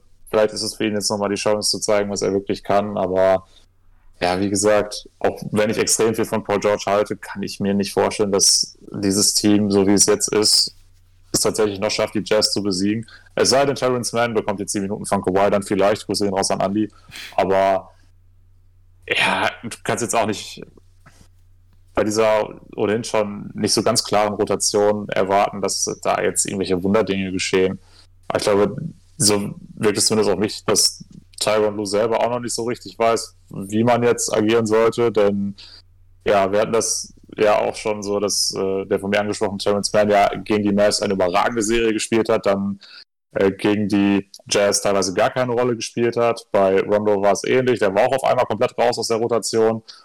Also weiß ich nicht. Also ich habe den Eindruck, dass ein Tyron Lue sich da irgendwie immer noch so ein bisschen schwer tut. Und wenn jetzt dann mit Kai Kawhi Leonard dein ja wahrscheinlich wichtigster Spieler dann auch noch fehlt, dann macht das natürlich nicht einfacher. Und auf der anderen Seite bei den Jazz, da wird Mike Conley jetzt auch noch das fünfte Spiel verpassen. Aber da geht man ja eigentlich schon davon aus, dass er gegen Ende der Serie dann auch wieder mitmischen kann. Und wenn der dann auch wieder da ist, dann wird es für die Clippers noch mal ein Stück schwieriger, gegen Utah zu bestehen. Und ja, deshalb muss ich insgesamt sagen, denke ich, war es das leider für die Clippers. Ja, da bin ich ganz bei dir. Ist halt auch wirklich schwer, jemanden wie Kawhi dann einfach auch nur annähernd zu ersetzen. Das geht eigentlich auch kaum. Vor allem positionsbedingt sehe ich es halt auch ziemlich schwierig, weil da sehe ich auch niemanden, der Kawhi so direkt ersetzen kann. Marcus Morris. Ja, wird wahrscheinlich so sein, wird wahrscheinlich so sein. Äh, vielleicht hat er ja wieder so eine wilde Nacht wie in Game 7 gegen die Mavs, äh, weil wenn er dir dann jeden Dreier reinwirft, dann kann es ja doch irgendwie klappen, aber nee. Das, äh ja, oder was du vielleicht auch machen könntest, aber das sehe ich auch eher unwahrscheinlich, dass du Nick Batum dann auf die Position stellst und einen Subak wieder mehr Minuten gibst, aber empfehlen würde ich das jetzt wahrscheinlich auch nicht zwingend. Aber das hat mir dann ohne Subak dann auch besser gefallen bisher.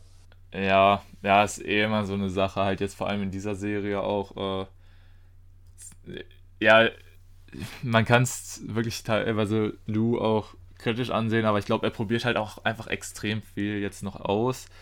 Ähm, jetzt zum Beispiel ja auch ein Reggie Jackson, den er jetzt wieder häufiger bringt, weil er ihn halt einfach spielen lassen kann. Zumindest eher als in einem Matchup äh, gegen Luca, obwohl er natürlich trotzdem seine Probleme gegen äh, jemanden wie Donovan Mitchell hat. Und ja, ist halt allgemein schwierige Sache halt jetzt nicht nur bei den Clippers, wo es natürlich auch äh, traurig ist, dass halt äh, jetzt nach Ibaka ein weiterer Spieler ausfällt mit Kawhi und dann halt natürlich noch so ein Superstar. Aber generell, ey, die Verletzungen in diesen Playoffs, das ist ja der Wahnsinn. Also, Injuries are the worst part of the game, sagt man ja immer so gerne und das stimmt auf jeden Fall. Aber also so krass, wie es im Moment so ist, das ist ja echt der Wahnsinn.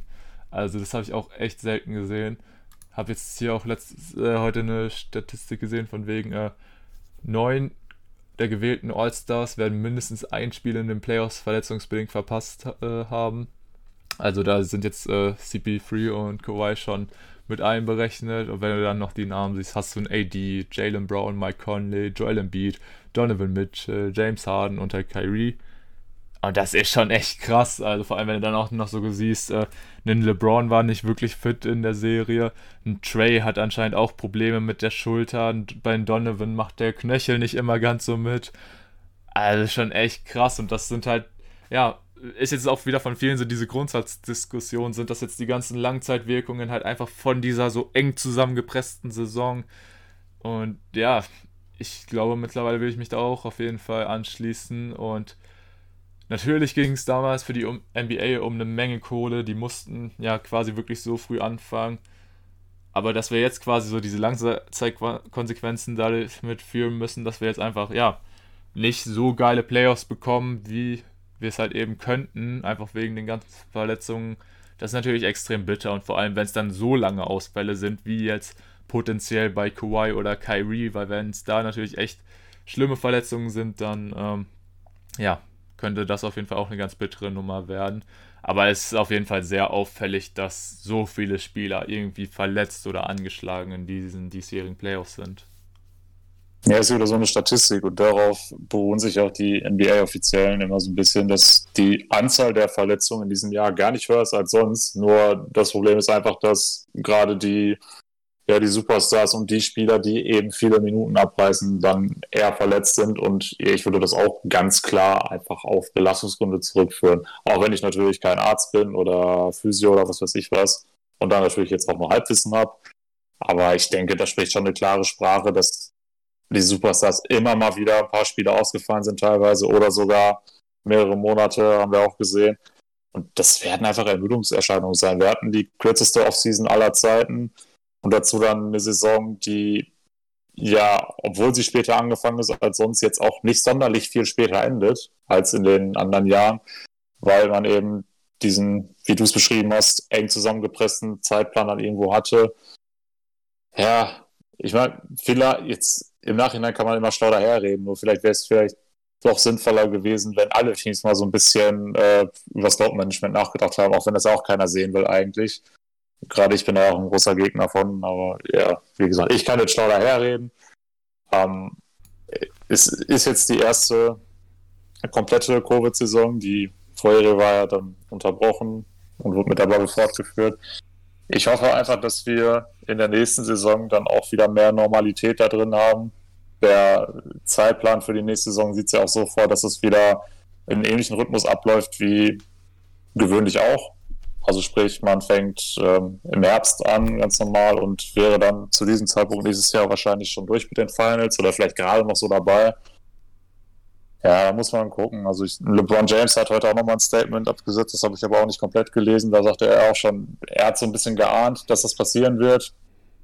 Ähm, und er hat ja auch über sich gesagt, dass jetzt eine Pause und eine Offseason extrem wichtig ist, auch für ihn, um im nächsten Jahr wieder angreifen zu können. Und ja, wie gesagt, deshalb, äh, die Saison ist jetzt nochmal verlaufen, wie sie verlaufen ist. Man konnte es vielleicht irgendwo ein Stück weit erwarten, aber man muss jetzt einfach mit leben, wie es ist und ja, ich meine, nach wie vor gibt es immer noch extrem viele super interessante Spieler, die wir uns angucken können. Wir können jetzt nur hoffen, dass keine weiteren Verletzungen dazukommen.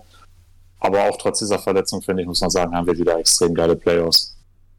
Ja, das denke ich, kann man auf jeden Fall so sagen. Allerdings, ja, hat es dann halt immer noch so ein bisschen einen faden Beigeschmack, weil man einfach schon irgendwo noch immer im Hinterkopf hat, äh, dass sie dann doch noch irgendwo geiler hätten sein können, weil so eine Serie mit fitten Lakers gegen die Suns hätte ich mir zum Beispiel auch sehr gerne angeguckt.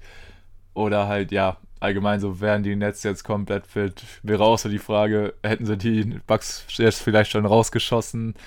Oder ja, allgemein so Sachen, ne? das ist schon irgendwo, vor allem jetzt auch bei so einem Embiid oder so, wo du ganz klar merkst, der quält sich jetzt angeschlagen durch. Das sind einfach so Sachen, wo ich sagen muss, ja, das ist einfach bitter und da bin ich auch bei dir. Da hätte man wahrscheinlich echt sogar ein bisschen mehr das Load-Management durchziehen müssen.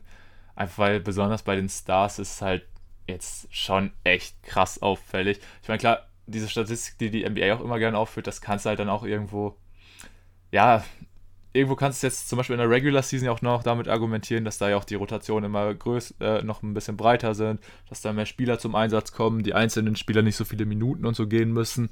Aber wenn du halt dann jetzt in der Postseason halt auch einfach siehst, wie viele Spieler da so krank viele Minuten gehen und halt auch wirklich gehen müssen, dann äh, ist es natürlich klar, dass da die Belastung nochmal umso mehr zunimmt und dass dann halt auch einfach, ja, dass der Körper dann einfach irgendwann sagt, nee, jetzt ist auch mal gut, jetzt geht gar nichts mehr. Und das ist natürlich echt bitter und äh, was dann natürlich auch wieder eine interessante Thematik sein wird, ähm, wird das äh, anstehende Olympiaturnier sein was natürlich irgendwo nicht so diesen Riesenstellenwert hat. Äh, aber das werden jetzt bestimmt einige Stars halt wirklich absagen, einfach weil sie sich jetzt einfach mal wirklich eine po in der Postseason erholen müssen. Vor allem. Ähm, wieso hat das keinen Riesenstellenwert? Also in den, äh, bei den USA jetzt habe ich persönlich den Eindruck nicht. Also LeBron. Die, Olymp die Olympischen Spiele schon. Ja, aber Immer. ja, sehen wir dann, denke ich. Also LeBron hat ja auch gesagt, er äh, spielt lieber gegen den Goon Squad im Sommer. Von daher, ähm, ich bin mal gespannt. Also ich, ich glaube, wir werden doch gar nicht mal so viele von den Superstars da wirklich sehen.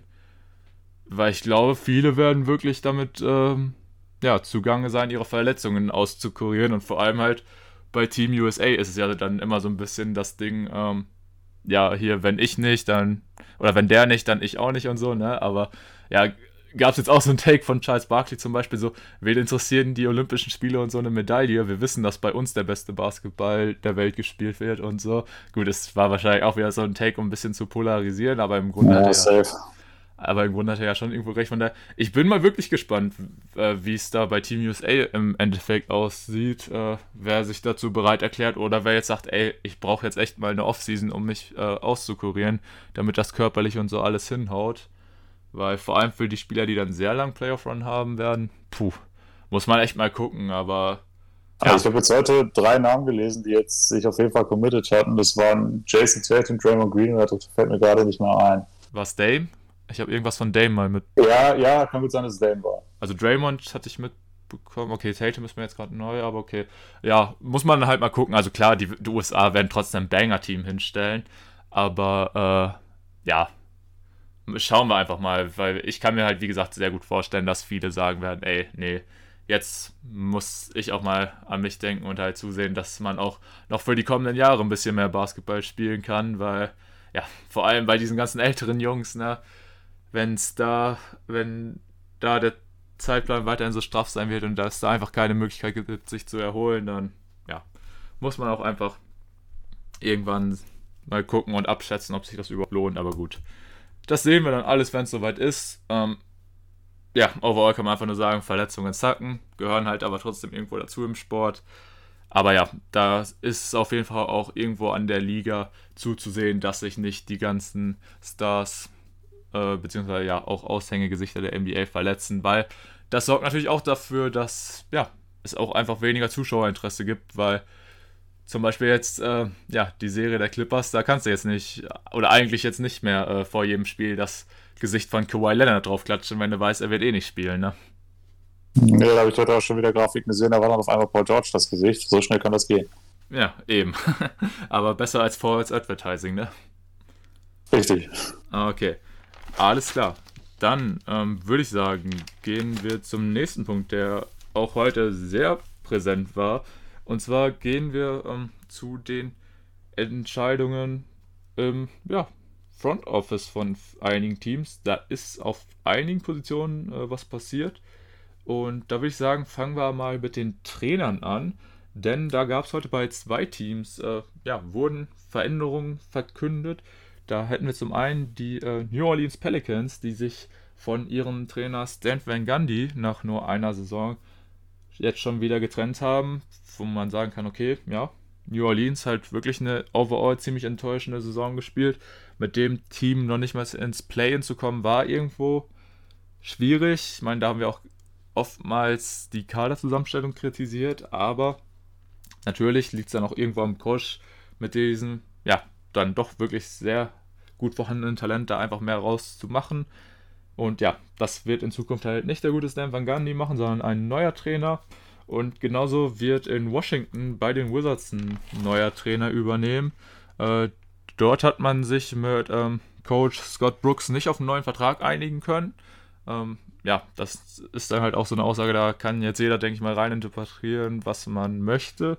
Sportlich ist es auf jeden Fall sag ich mal, eine interessante Entscheidung, weil da besonders die Formkurve zum Ende der Saison natürlich deutlich nach oben zeigte, weil dass die Wizards noch ins Play-in-Tournament gekommen sind, damit hätten, denke ich, auf jeden Fall die wenigsten gerechnet. Ähm, von daher war es für, für, zumindest für mich auch eine sehr interessante Meldung. Und dann noch als letzter Punkt ähm, gab es auf jeden Fall auch Bewegung bei meinen Mavs und da äh, sitzt aber der äh, gute Rick Carlin noch auf seinem Stuhl. Äh, da gibt es jetzt nicht die dritte Trainerentlassung, äh, aber sie trennen sich jetzt nach 23 Jahren von ihrem GM Donny Nelson. Und da gibt es auch noch keine genaueren Details, wird natürlich schon wild spekuliert, aber ja, da äh, denke ich, können wir jetzt tatsächlich gar nicht so viel drüber reden, weil da würden wir jetzt auch nur spekulieren. Ich denke, in ein paar Tagen kommen dann ein paar mehr Fakten raus und dann können wir da noch ein bisschen genauer drauf eingehen. Aber ich denke, besonders über die beiden Coach-Entscheidungen können wir dann doch ein bisschen reden, weil, frage ich jetzt auch erstmal dich, wie hast du das Ganze denn heute dann so aufgefasst? Ja, ich denke, bei Stan Gandhi könnte man im Großen und Ganzen einen recht ähnlichen Take machen, wie auch schon vor kurzem bei Terry Stotts von den Blazers. Ich denke, die Scheitern der Pelicans kannst du jetzt nicht nur ihm irgendwo zuweisen, weil einfach die Kaderzusammenstellung ja dann irgendwo doch ein bisschen fragwürdig ist. Wir haben es ja über die gesamte Regular Season immer wieder kritisiert, dass wir diesen Fit von Lonzo Ball und Eric Bledsoe einfach nicht wirklich sehen. Auch mit Zion und Steven Adams ist es ein bisschen schwierig zumindest. Und dann hast du im Laufe der Saison auch mit JJ Reddick und äh, ja, Nicolo Melli noch so gefühlt die einzigen Shooter abgegeben, die du irgendwie noch hattest. Also Spacing gab es ja da zum Ende der Saison überhaupt nicht mehr, beziehungsweise nach der Trading Deadline. Und ja, da fand ich auch eher die Entscheidung von David Griffin also mehr fragwürdig als die von Stan Van Gundy. Und ja, dass man ihn jetzt nach einem Jahr dann schon wieder rausschmeißt, puh, weiß ich nicht. Also ich finde gerade auf der Position des Coaches ist eigentlich Konstanz was relativ wichtig ist. Ich meine, guck mal nach San Antonio oder auch zu deinen Mavs, die werden da Lieder von sehen können. Und bei Scott Brooks, ja, da denke ich, hast du eigentlich auch schon den, den Nagel mehr oder weniger auf den Kopf getroffen. Dass die jetzt zum Ende der Saison nochmal so einen Lauf starten, hatten auch die wenigsten erwartet. Ich fand, da hat man auch zur Trading Deadline nochmal gute Moves gemacht. Vor allem die Verpflichtung von Daniel Gafford, fand ich, hat dem Team auf jeden Fall weitergeholfen. Und ja, wie gesagt, also zum Ende hin lief es ja richtig gut. Deshalb hätte ich eigentlich auch da erwartet, dass man mit Scott Brooks weitermacht. Man muss natürlich dann dazu sagen, jetzt ist die offizielle Mitteilung, dass man sich auf keinen neuen Vertrag geeinigt hat ob jetzt das Management nicht mehr wollte, dass Scott Brooks weitermacht oder ob er selber gesagt hat, oh, nee, Washington talk mir irgendwie nicht so, ich schiele vielleicht auch auf einen anderen Trainerposten, der jetzt frei wird, das kann ja auch noch sein. Denn wir wissen ja, dass die Blazers, die Magic und die Celtics auch schon keinen Trainer aktuell haben. Und ich bin mir auch bei Frank Vogel und Mike Budenholzer noch nicht so ganz sicher, ob wir die nächstes Jahr weiterhin in deren jeweiligen Amt sehen. Könnte vielleicht auch sein, dass er einfach sagt, ah, nee, ich spekuliere da einfach auf ein Team, was höhere Chancen auf die Meisterschaft hat. Wissen wir alles noch nicht. Ich denke, da werden wir auch in den nächsten Wochen dann mehr Details erfahren. Und jetzt, um wilde Spekulationen anzustellen, wer jetzt dann welchen Job dann irgendwo übernimmt, ich denke, dafür ist es auch einfach noch viel zu früh. Da können wir dann zur Offseason dann zu gegebenen Zeitpunkt nochmal näher drauf eingehen. Obwohl ich schon sagen muss, ich würde mir so unfassbar gerne wünschen, dass einer dieser freien Stellen von Becky Hammond in, in Zukunft bekleidet wird. Ja, verstehe ich auf jeden Fall. Ähm, mein persönlicher Wunsch wäre allerdings, wenn sie irgendwann Pop bei den Spurs ähm, beerbt, aber ja, da schauen wir mal. Wahrscheinlich wird sie so lange. Also, wenn der noch 25 Jahre weitermacht, ja, so lange wird sie wahrscheinlich nicht darauf warten, da hast du recht. Äh, ja, schauen wir mal. Ähm, ja, natürlich Becky auch definitiv äh, zu Recht da für einige Posten gehandelt, aber generell ähm, ist es dann doch schon ein bisschen verwunderlich, äh, wie krass sich das Trainerkarussell auch in der NBA dreht. Äh, kommt sich ja teilweise so vor, so vor als wäre es in der deutschen Fußball-Bundesliga. Ich wollte gerade sagen, ja. ähm, wobei man ja hier noch sagen muss, hier ist ja noch alles ein bisschen offen. Da geht nicht äh, Trainer A zu Verein B und der Trainer von Verein B dann zu Verein C und so. Also hier ist ja noch ein bisschen alles offen. Deswegen könnte man jetzt groß spekulieren, aber ja, das ist dann auch so eine Thematik. Kann man, denke ich, in der Offseason noch ein bisschen besser drüber reden. Aber ist schon krass, dass wirklich so viele äh, Trainerposten jetzt vakant sind. Und ja, wie du ja auch schon gesagt hast, potenziell kommen da ja vielleicht noch einige dazu. Looking at you, Milwaukee. Aber ja, mal schauen. Ähm, auf jeden Fall eine sehr interessante Entwicklung, auch dass das alles heute so noch dazu kam. Also, wie gesagt, was heute passiert ist, war schon irgendwo der Wahnsinn. Ähm, ja, aber wie gesagt, zu den Trainern brauchen wir, denke ich, echt nicht mehr allzu viel zu verlieren. Waren irgendwo schon noch jetzt Überraschungen, aber ja, man kann irgendwo die Ansätze, denke ich, auch nachvollziehen, aber gut.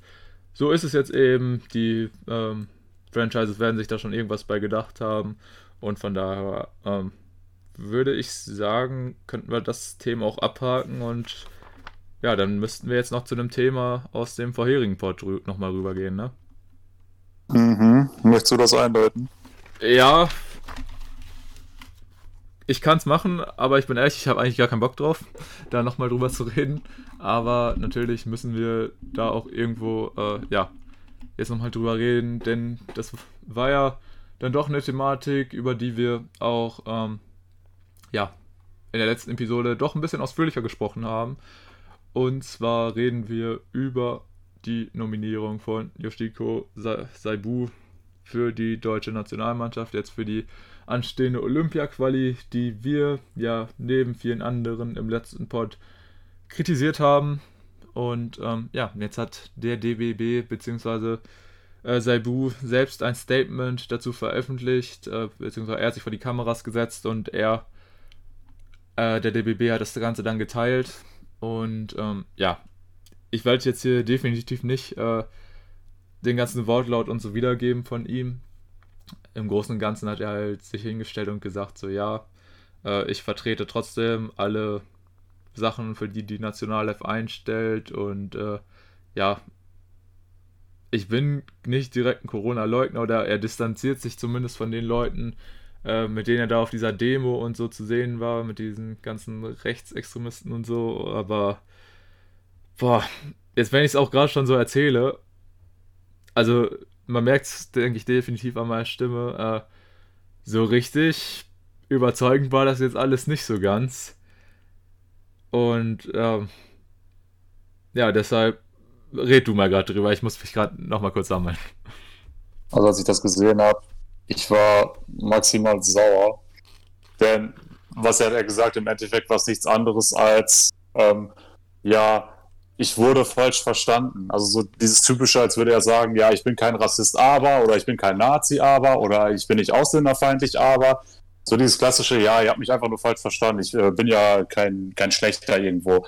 Und ich, ich verstehe es einfach nicht. Also was ich erwartet hätte, ist, dass er sich da hinstellt und sagt, ja, ich hätte da nicht reden sollen, ich hätte einfach meinen ja, mein Redebeitrag auf dieser Demo äh, nicht wahrnehmen sollen. Er hätte sich dafür entschuldigen können, dass er es gemacht hat. Er hätte auch nochmal ganz klar äh, sagen können, dass es ein Riesenfehler von ihm war, äh, nicht darauf zu reagieren, dass da Leute mit, was weiß ich, Reichskriegsflaggen und diesen ganzen Scheiß da aufkreuzen.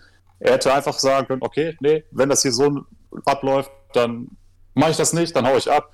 Aber nein, er hat es äh, trotzdem gemacht und ich, ich, ich habe es absolut nicht verstanden, was er jetzt damit bezwecken wollte. Ich verstehe es nicht. Er sagt dann ja, bla bla bla, ich stehe für die Werte vom DBB, zählt dann die Werte auf, für die er angeblich nicht steht. Aber allein mit seiner Teilnahme an dieser Demo, wo er auch gesehen hat, was da für ein Gesindel rumläuft, hat er doch genau das widerlegt, was er eigentlich in dieser Videobotschaft gesagt hat. Und äh, wie gesagt, ich finde es einfach nur eine bodenlose Frechheit, was er da abgezogen hat. Und dass er nicht mal gesagt hat, dass er sich von dieser ganzen Querdenker äh, ja, Querdenker-Szene distanziert, ist für mich absolut nicht nachvollziehbar. Klar hat er irgendwo gesagt, dass er äh, jetzt äh, Corona nicht leugnet und ja, äh, dass es ihm ja leid tut, dass da eben auch Rechtsextremisten und was weiß ich was alles rumgelaufen ist. Nur, ey, ganz ehrlich, das war doch nicht die erste Demo dieser Art. Du wusstest genau, was da für Menschen rumlaufen. Und es war dir einfach scheißegal. Du hast dich trotzdem dahingestellt und hast da einfach trotzdem noch eiskalt so eine Rede gehalten und äh, ja, der Welt zu erzählen, dass doch die Regierung alles falsch macht und was weiß ich was. Also gut, ich muss jetzt auch fairerweise dazu sagen, die Rede, die er da gehalten hat, habe ich selber nie gesehen. Ich habe das jetzt nur aus äh, von Kommentaren entnommen, die ich irgendwo gelesen habe. Aber er soll wohl auch diese, ich weiß gar nicht den Fachbegriff dafür, aber äh, hier diese Verschwörungstheorie von wegen, dass es in Washington irgendeine Pizzeria gibt, von wo aus da irgend so ein Elitenclub irgendwelche Kinder vergewaltigt, was weiß ich was, oder ich glaube sogar ist, frag mich nicht. Also dieser absolute Schwurbler-Scheiß das soll er da sogar irgendwie gepusht haben, also habe ich gelesen. Ich weiß jetzt nicht hundertprozentig, ob es stimmt, aber würde mich jetzt nicht wundern. Und äh, wie gesagt, diese vier Minuten, wie lange das da ging, ich habe mich einfach nur geschämt für diesen Mann. Ja, ähm, ich konnte mich jetzt auch ein bisschen wieder ordnen. Ähm, das muss ich jetzt, glaube ich, erstmal machen. Ey. Ja, äh, du hast auf jeden Fall gerade schon einen ordentlichen Rage-Teil abgeliefert. Ähm, und ja, ich bin tatsächlich gerade gar nicht so imstande, mich da so groß in Rage zu reden. Und ich möchte es tatsächlich auch einfach irgendwie nicht, weil ich bin einfach wirklich nur maßlos enttäuscht. Und das ist, liegt natürlich unter halt an Saibu. Wie gesagt, er kann sich mit dem Statement von mir aus damit hinstellen und jetzt, er denkt jetzt wahrscheinlich auch, gut, die Sache ist gegessen. Ähm, die Aussagen fand ich halt jetzt auch nicht gerade gut mit, ich wurde falsch verstanden und bla und jenes und natürlich distanziere ich mich hier von den und den. Aber trotzdem sind das overall einfach so Taten, wo ich sagen muss, boah, also so eine einfache Entschuldigung tut es damit jetzt auch nicht unbedingt. Und äh, im Großen und Ganzen finde ich es aber auch einfach nur katastrophal, wie der DBB damit umgeht. Das ist einfach so eine schlechte Öffentlichkeitsarbeit. Und wenn du halt auch jetzt, wie gesagt, die Reaktion so mitbekommst, so einfach so viele schreiben einfach so, ja, was ist das für ein Statement? Das ist nicht glaubwürdig. Also es wirkt wie einstudiert, wir glauben dem Mann nicht. Oder er kann sich ja hier hinstellen, aber trotzdem sind das Aktionen, die kann man nicht vertreten und das hat in der deutschen Nationalmannschaft nichts zu suchen und so. Und von daher, ich kann es halt, wie gesagt, einfach nicht nachvollziehen und dass der DBB das einfach jetzt so, dass er sagt, ja, hier kommen, wir machen ein Statement und gut ist, das finde ich krass, weil da wird jetzt wahrscheinlich gar nichts mehr zu kommen. Die denken sich jetzt so, ja, ja, hat sich da jetzt hingestellt und gut ist. Aber ich, es ist der, es ist so eine schwache Öffentlichkeitsarbeit und es ist auf so vielen Ebenen, ist für so viele Leute ein Schlag in die Fresse, die sich wirklich jetzt mit diesen ganzen Thematik, die also wirklich seit Monaten oder jetzt halt schon seit über einem Jahr drunter leiden, dass du jetzt wirklich so jemanden dahinstellst, der dein Land repräsentieren soll, das ist schon, einfach wirklich, ja, ein komplettes Versagen, einfach eine pure Enttäuschung. Und ich kann wirklich jeden Einzelnen verstehen, der jetzt sagt, ey, nee, ich, hat, ich hatte Bock auf die Olympia-Quali oder ich wollte der deutschen Nationalmannschaft da die Daumen drücken, aber durch die Nominierung, äh, ja, haben, haben es jetzt einfach verkackt oder beziehungsweise nicht nur mit der Nominierung, auch wenn sie jetzt, wie sie jetzt damit umgehen, weil ähm, ist halt auch die Frage, wer, wer, wer denkt sich denn, nachdem es jetzt diesen Backlash dazu gab, wer, wer, wer, denkt sich denn beim DBB so, ja, okay, wir machen jetzt ein Video-Statement äh, von Saibu und dann passt das. Nee, Leute.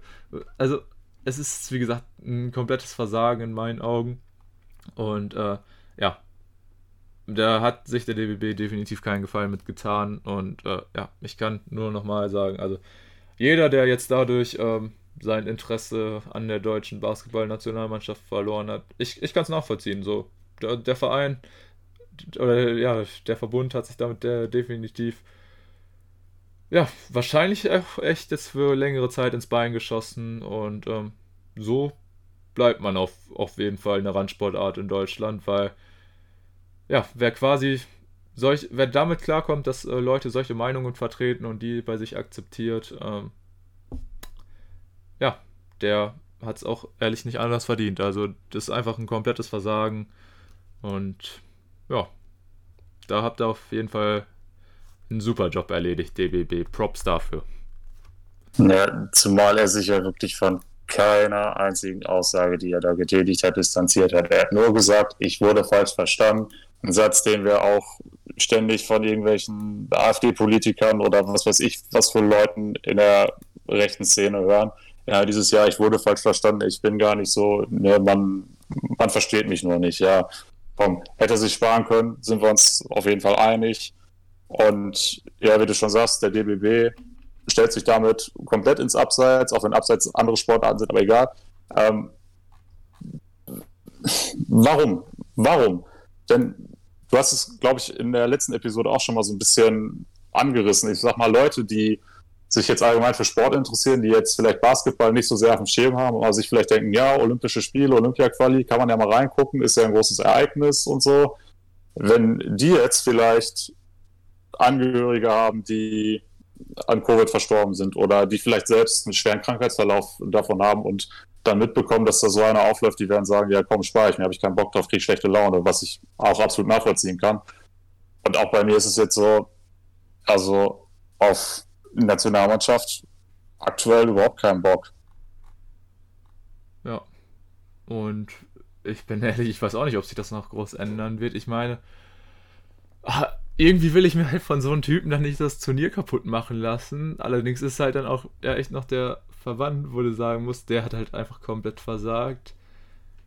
Ah, das ist halt echt so jetzt das Ding, weil eigentlich, ich, ich hatte echt Bock jetzt darüber zu reden, auch dann im Pod und so immer ge gerne darüber zu reden, wie sich Deutschland schlägt. Aber so, ich meine, ansonsten der Kader, das, das, ist ja alles cool und so, ne? Und da drückt man den Jungs eigentlich die Daumen, aber wie gesagt, dass die da einfach jemanden so in ihren Reihen da akzeptieren und anscheinend einfach sagen, nee, äh, was die Person gemacht hat, das ist alles scheißegal, äh, wir konzentrieren uns hier nur auf Basketball und so ja, damit wird man halt auch einfach seiner Rolle nicht gerecht. Ähm, es ist ja auch immer, ist immer so ein schönes Statement, was ich auch immer höre. Äh, Politik hat im Sport nichts zu suchen und so, ne? Ja, herzlichen Glückwunsch. Ja, ähm, auch immer sehr schön zu sehen. Ähm, besonders auch natürlich im Fußball und so, äh, wo es ja auch immer noch gerne gesagt wird, wo dann zum Beispiel so Sachen, wenn, wenn sich die Spieler vor dem Spiel hinknien und so, da wird gesagt, das, das ist politisch, das gehört hier nicht hin und so. Ja, aber.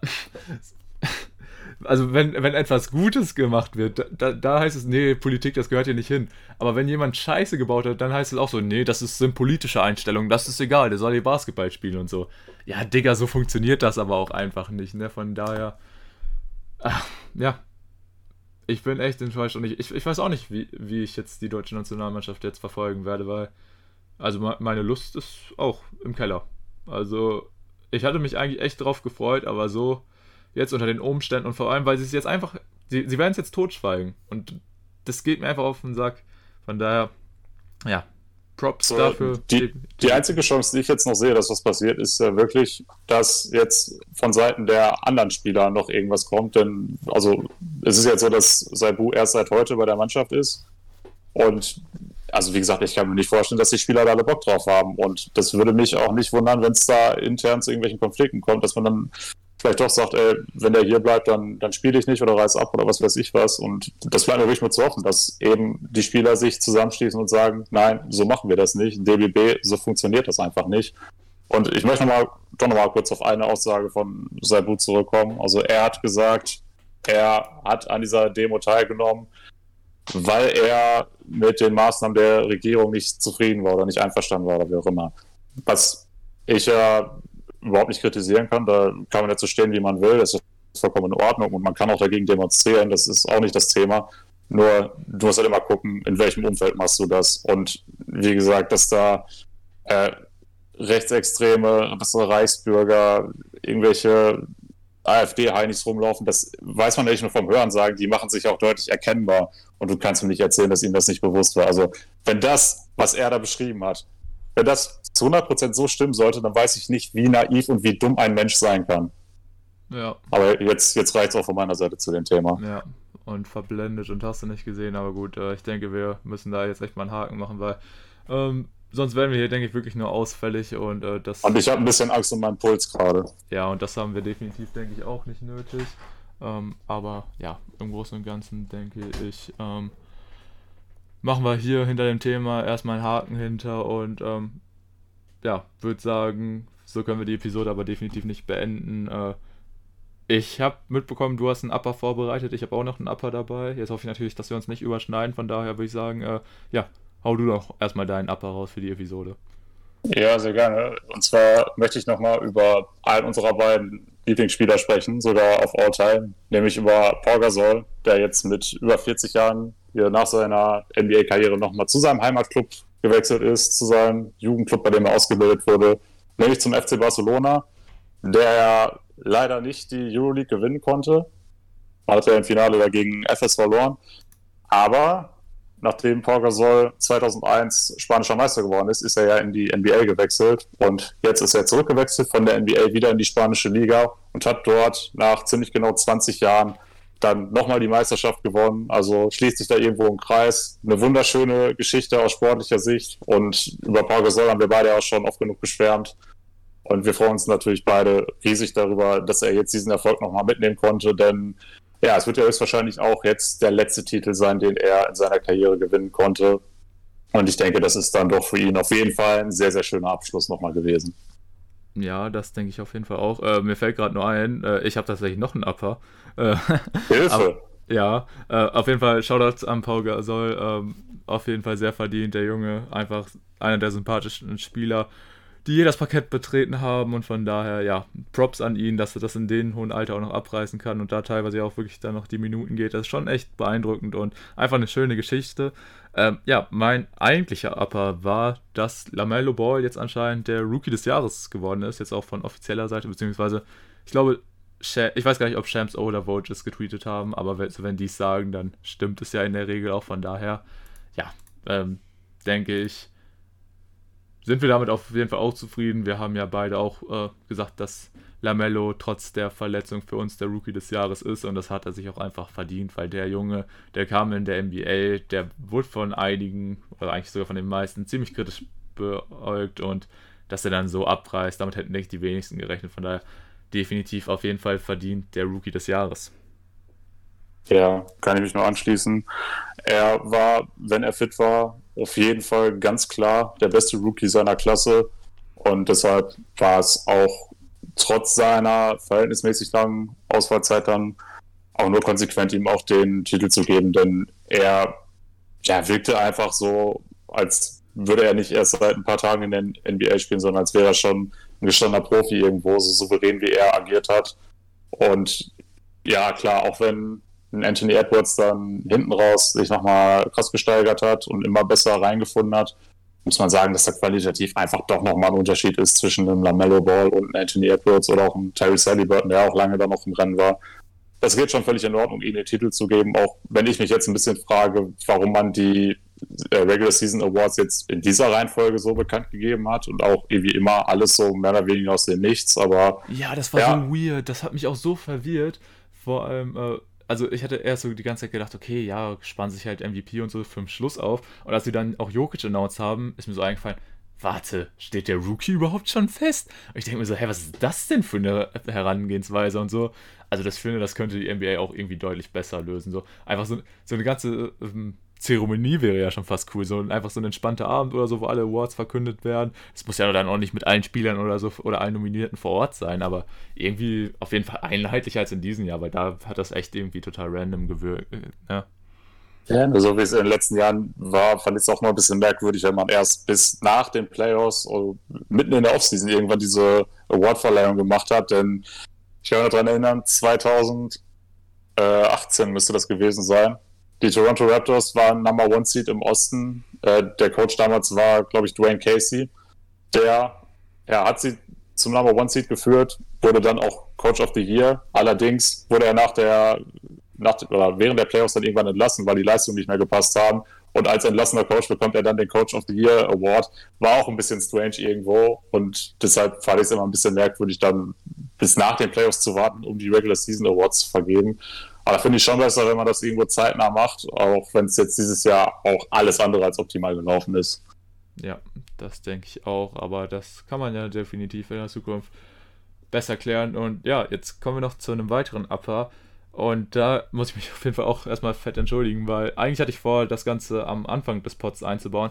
Allerdings, weil halt so viel heute los war und so, äh, habe ich das dann leider vergessen. Wir hatten ja auch gar keinen Off-Topic-Talk am Anfang. Ich glaube, deswegen bin Stimmt. ich da auch nicht mehr drauf gekommen. Also heute, heute war echt äh, Basketball-Action ohne Ende angesagt. Aber das möchte ich auf jeden Fall nicht unterschlagen, denn wir haben ja in der letzten Episode auch aufgerufen, dass ihr uns gerne, falls ihr möchtet, eine Bewertung bei Apple Podcast da lassen könnt. Und das hat auch jemand getan. Und den Ganzen möchte ich natürlich auch Props geben. Deswegen lese ich hier gerne die Bewertung vor. Und zwar kommt die Bewertung vom guten Uli CP3. Äh, die, sie trägt den Titel The Hustle is Real. Ballert natürlich auch dazu noch die 5 Sterne raus. Deswegen natürlich auch Kuss dafür. Sehr, sehr appreciated. Und er schreibt: Super Basketball-Pod mit einem guten All-Around-Skillset. Den Crossover von Tobi kann man mit dem von Luca in den Playoffs gleichsetzen. Während Tim ihn aller Jokic mit dem Swing Pass jederzeit mustergültig bedient. Weiter so, Herzchen. Und das war auf jeden Fall eine sehr schöne Nachricht. Du hast mir ja äh, ein Bild davon zugeschickt und da hatte ich mich auf jeden Fall auch sehr darüber gefreut, über die netten Worte vom lieben Andy, der sich ja unter diesen Username verbirgt. Ähm, by the way, ihr findet ihn auch unter diesem Username auf Instagram, deswegen äh, schaut auch gerne vorbei und lasst dann ein Follow bei dem guten Jungen da und natürlich auch generell beim Airboy Podcast. Äh, hört euch den Jungen an. Also was der Typ echt äh, eigentlich seitdem er auf uns aufmerksam geworden ist, äh, was er einfach schon für nette Aktionen gebracht hat, erwähnt uns auch immer gerne in Pots von anderen Jungs. Äh, das ist ja einfach krass. So, wir haben ihn dann nie darum gebeten oder so. Er kam einfach fast so von selbst auf uns zu, ist auf uns aufmerksam geworden und er war direkt so ein offener Mensch und so und hat, hat uns irgendwie, ja, quasi willkommen geheißen in der Szene und so. Er hat halt auch dafür gesorgt, dass man so ein paar Kontakte dann schon aufbaut. Das ist einfach echt Wahnsinn, was der Junge einfach, äh, ja, einfach was das für ein netter Mensch ist und deswegen, äh, ja, sehr, sehr viel Liebe da an Andy, aber natürlich auch an Chris, an seinen Podcast-Partner, generell halt die Jungs vom Airboy Podcast, äh, super, super Jungs und äh, ja, wenn ihr die Jungs noch nicht abonniert habt oder da nicht regelmäßig reinhört, dann macht ihr auf jeden Fall was falsch. Deswegen äh, checkt auf jeden Fall auch die Jungs vom Airboy Podcast ab. Ja, genau. Ähm, da möchte ich auch noch mal ein bisschen Liebe für die beiden da lassen. Äh, Gerade an Andy, er war derjenige, der auf uns aufmerksam geworden ist und das haben wir ja sogar auch nur durch einen absoluten Zufall wahrgenommen. Ich kann die Geschichte ja nochmal erzählen. Äh, wir hatten gerade unseren Instagram-Account dann ins Leben gerufen und da meinte Tobi irgendwann mal zu mir, hey, der Airboy-Podcast folgt uns und ich wusste zu dem Zeitpunkt nicht, wer das ist. Gebe ich offen zu.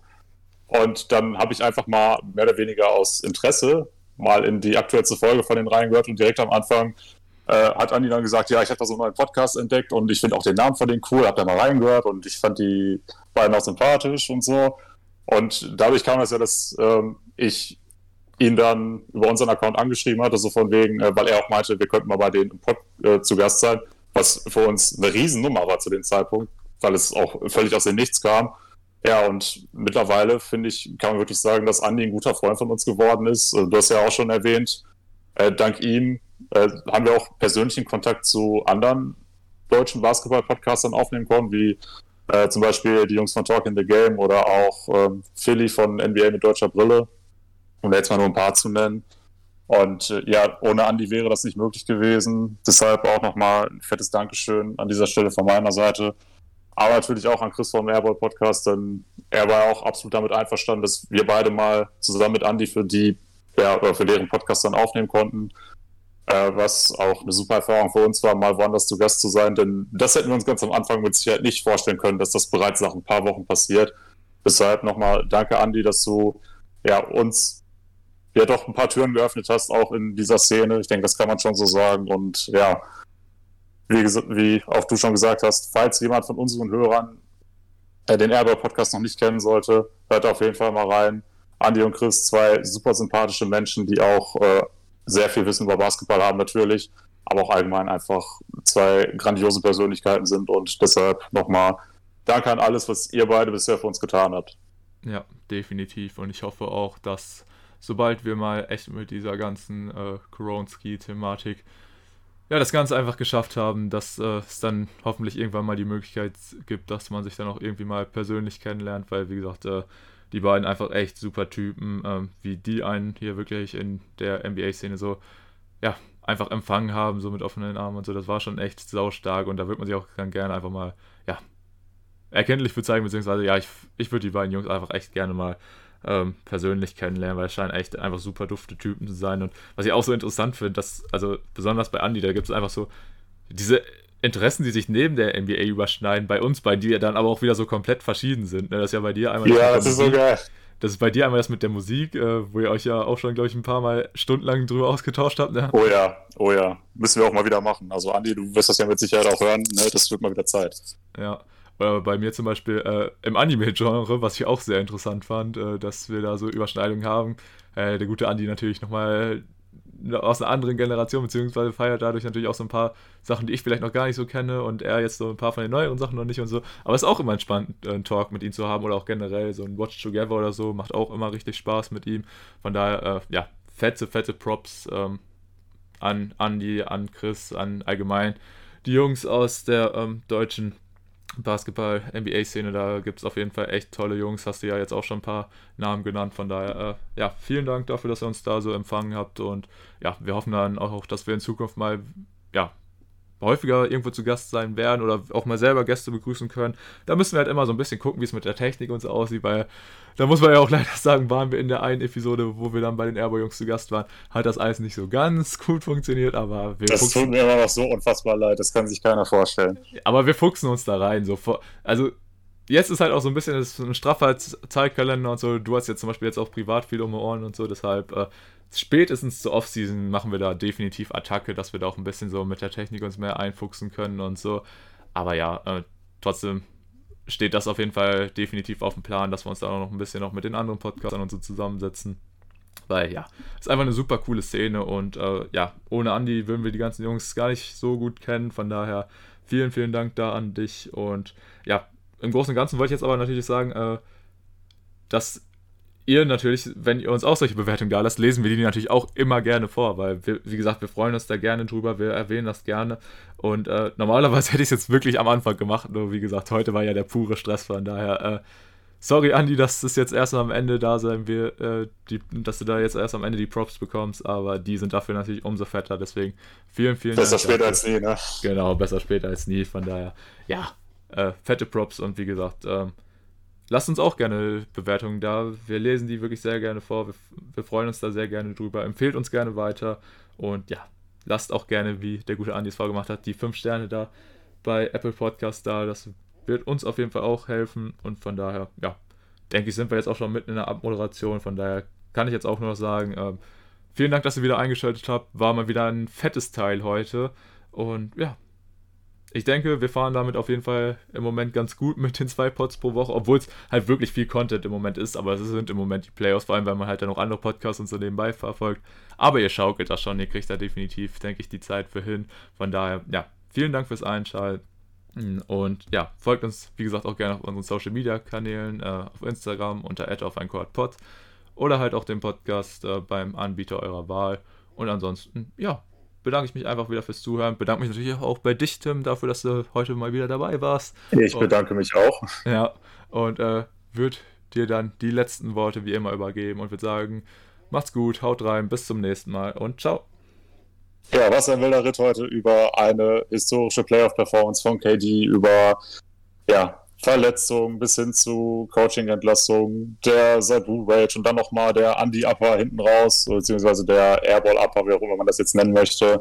Ja, es war auf jeden Fall, denke ich, wieder eine sehr abwechslungsreiche Episode. Es macht uns weiterhin extrem viel Spaß, deswegen kann ich mich auch nochmal Tobis Aufforderung anschließen. Bewertet uns gerne bei Apple Podcast. Wir lesen das auf jeden Fall vor und ja, da bleibt mir auch nur zu sagen, vielen Dank wieder fürs Einschalten. Ich hoffe, ihr werdet auch im nächsten Pod wieder dabei sein.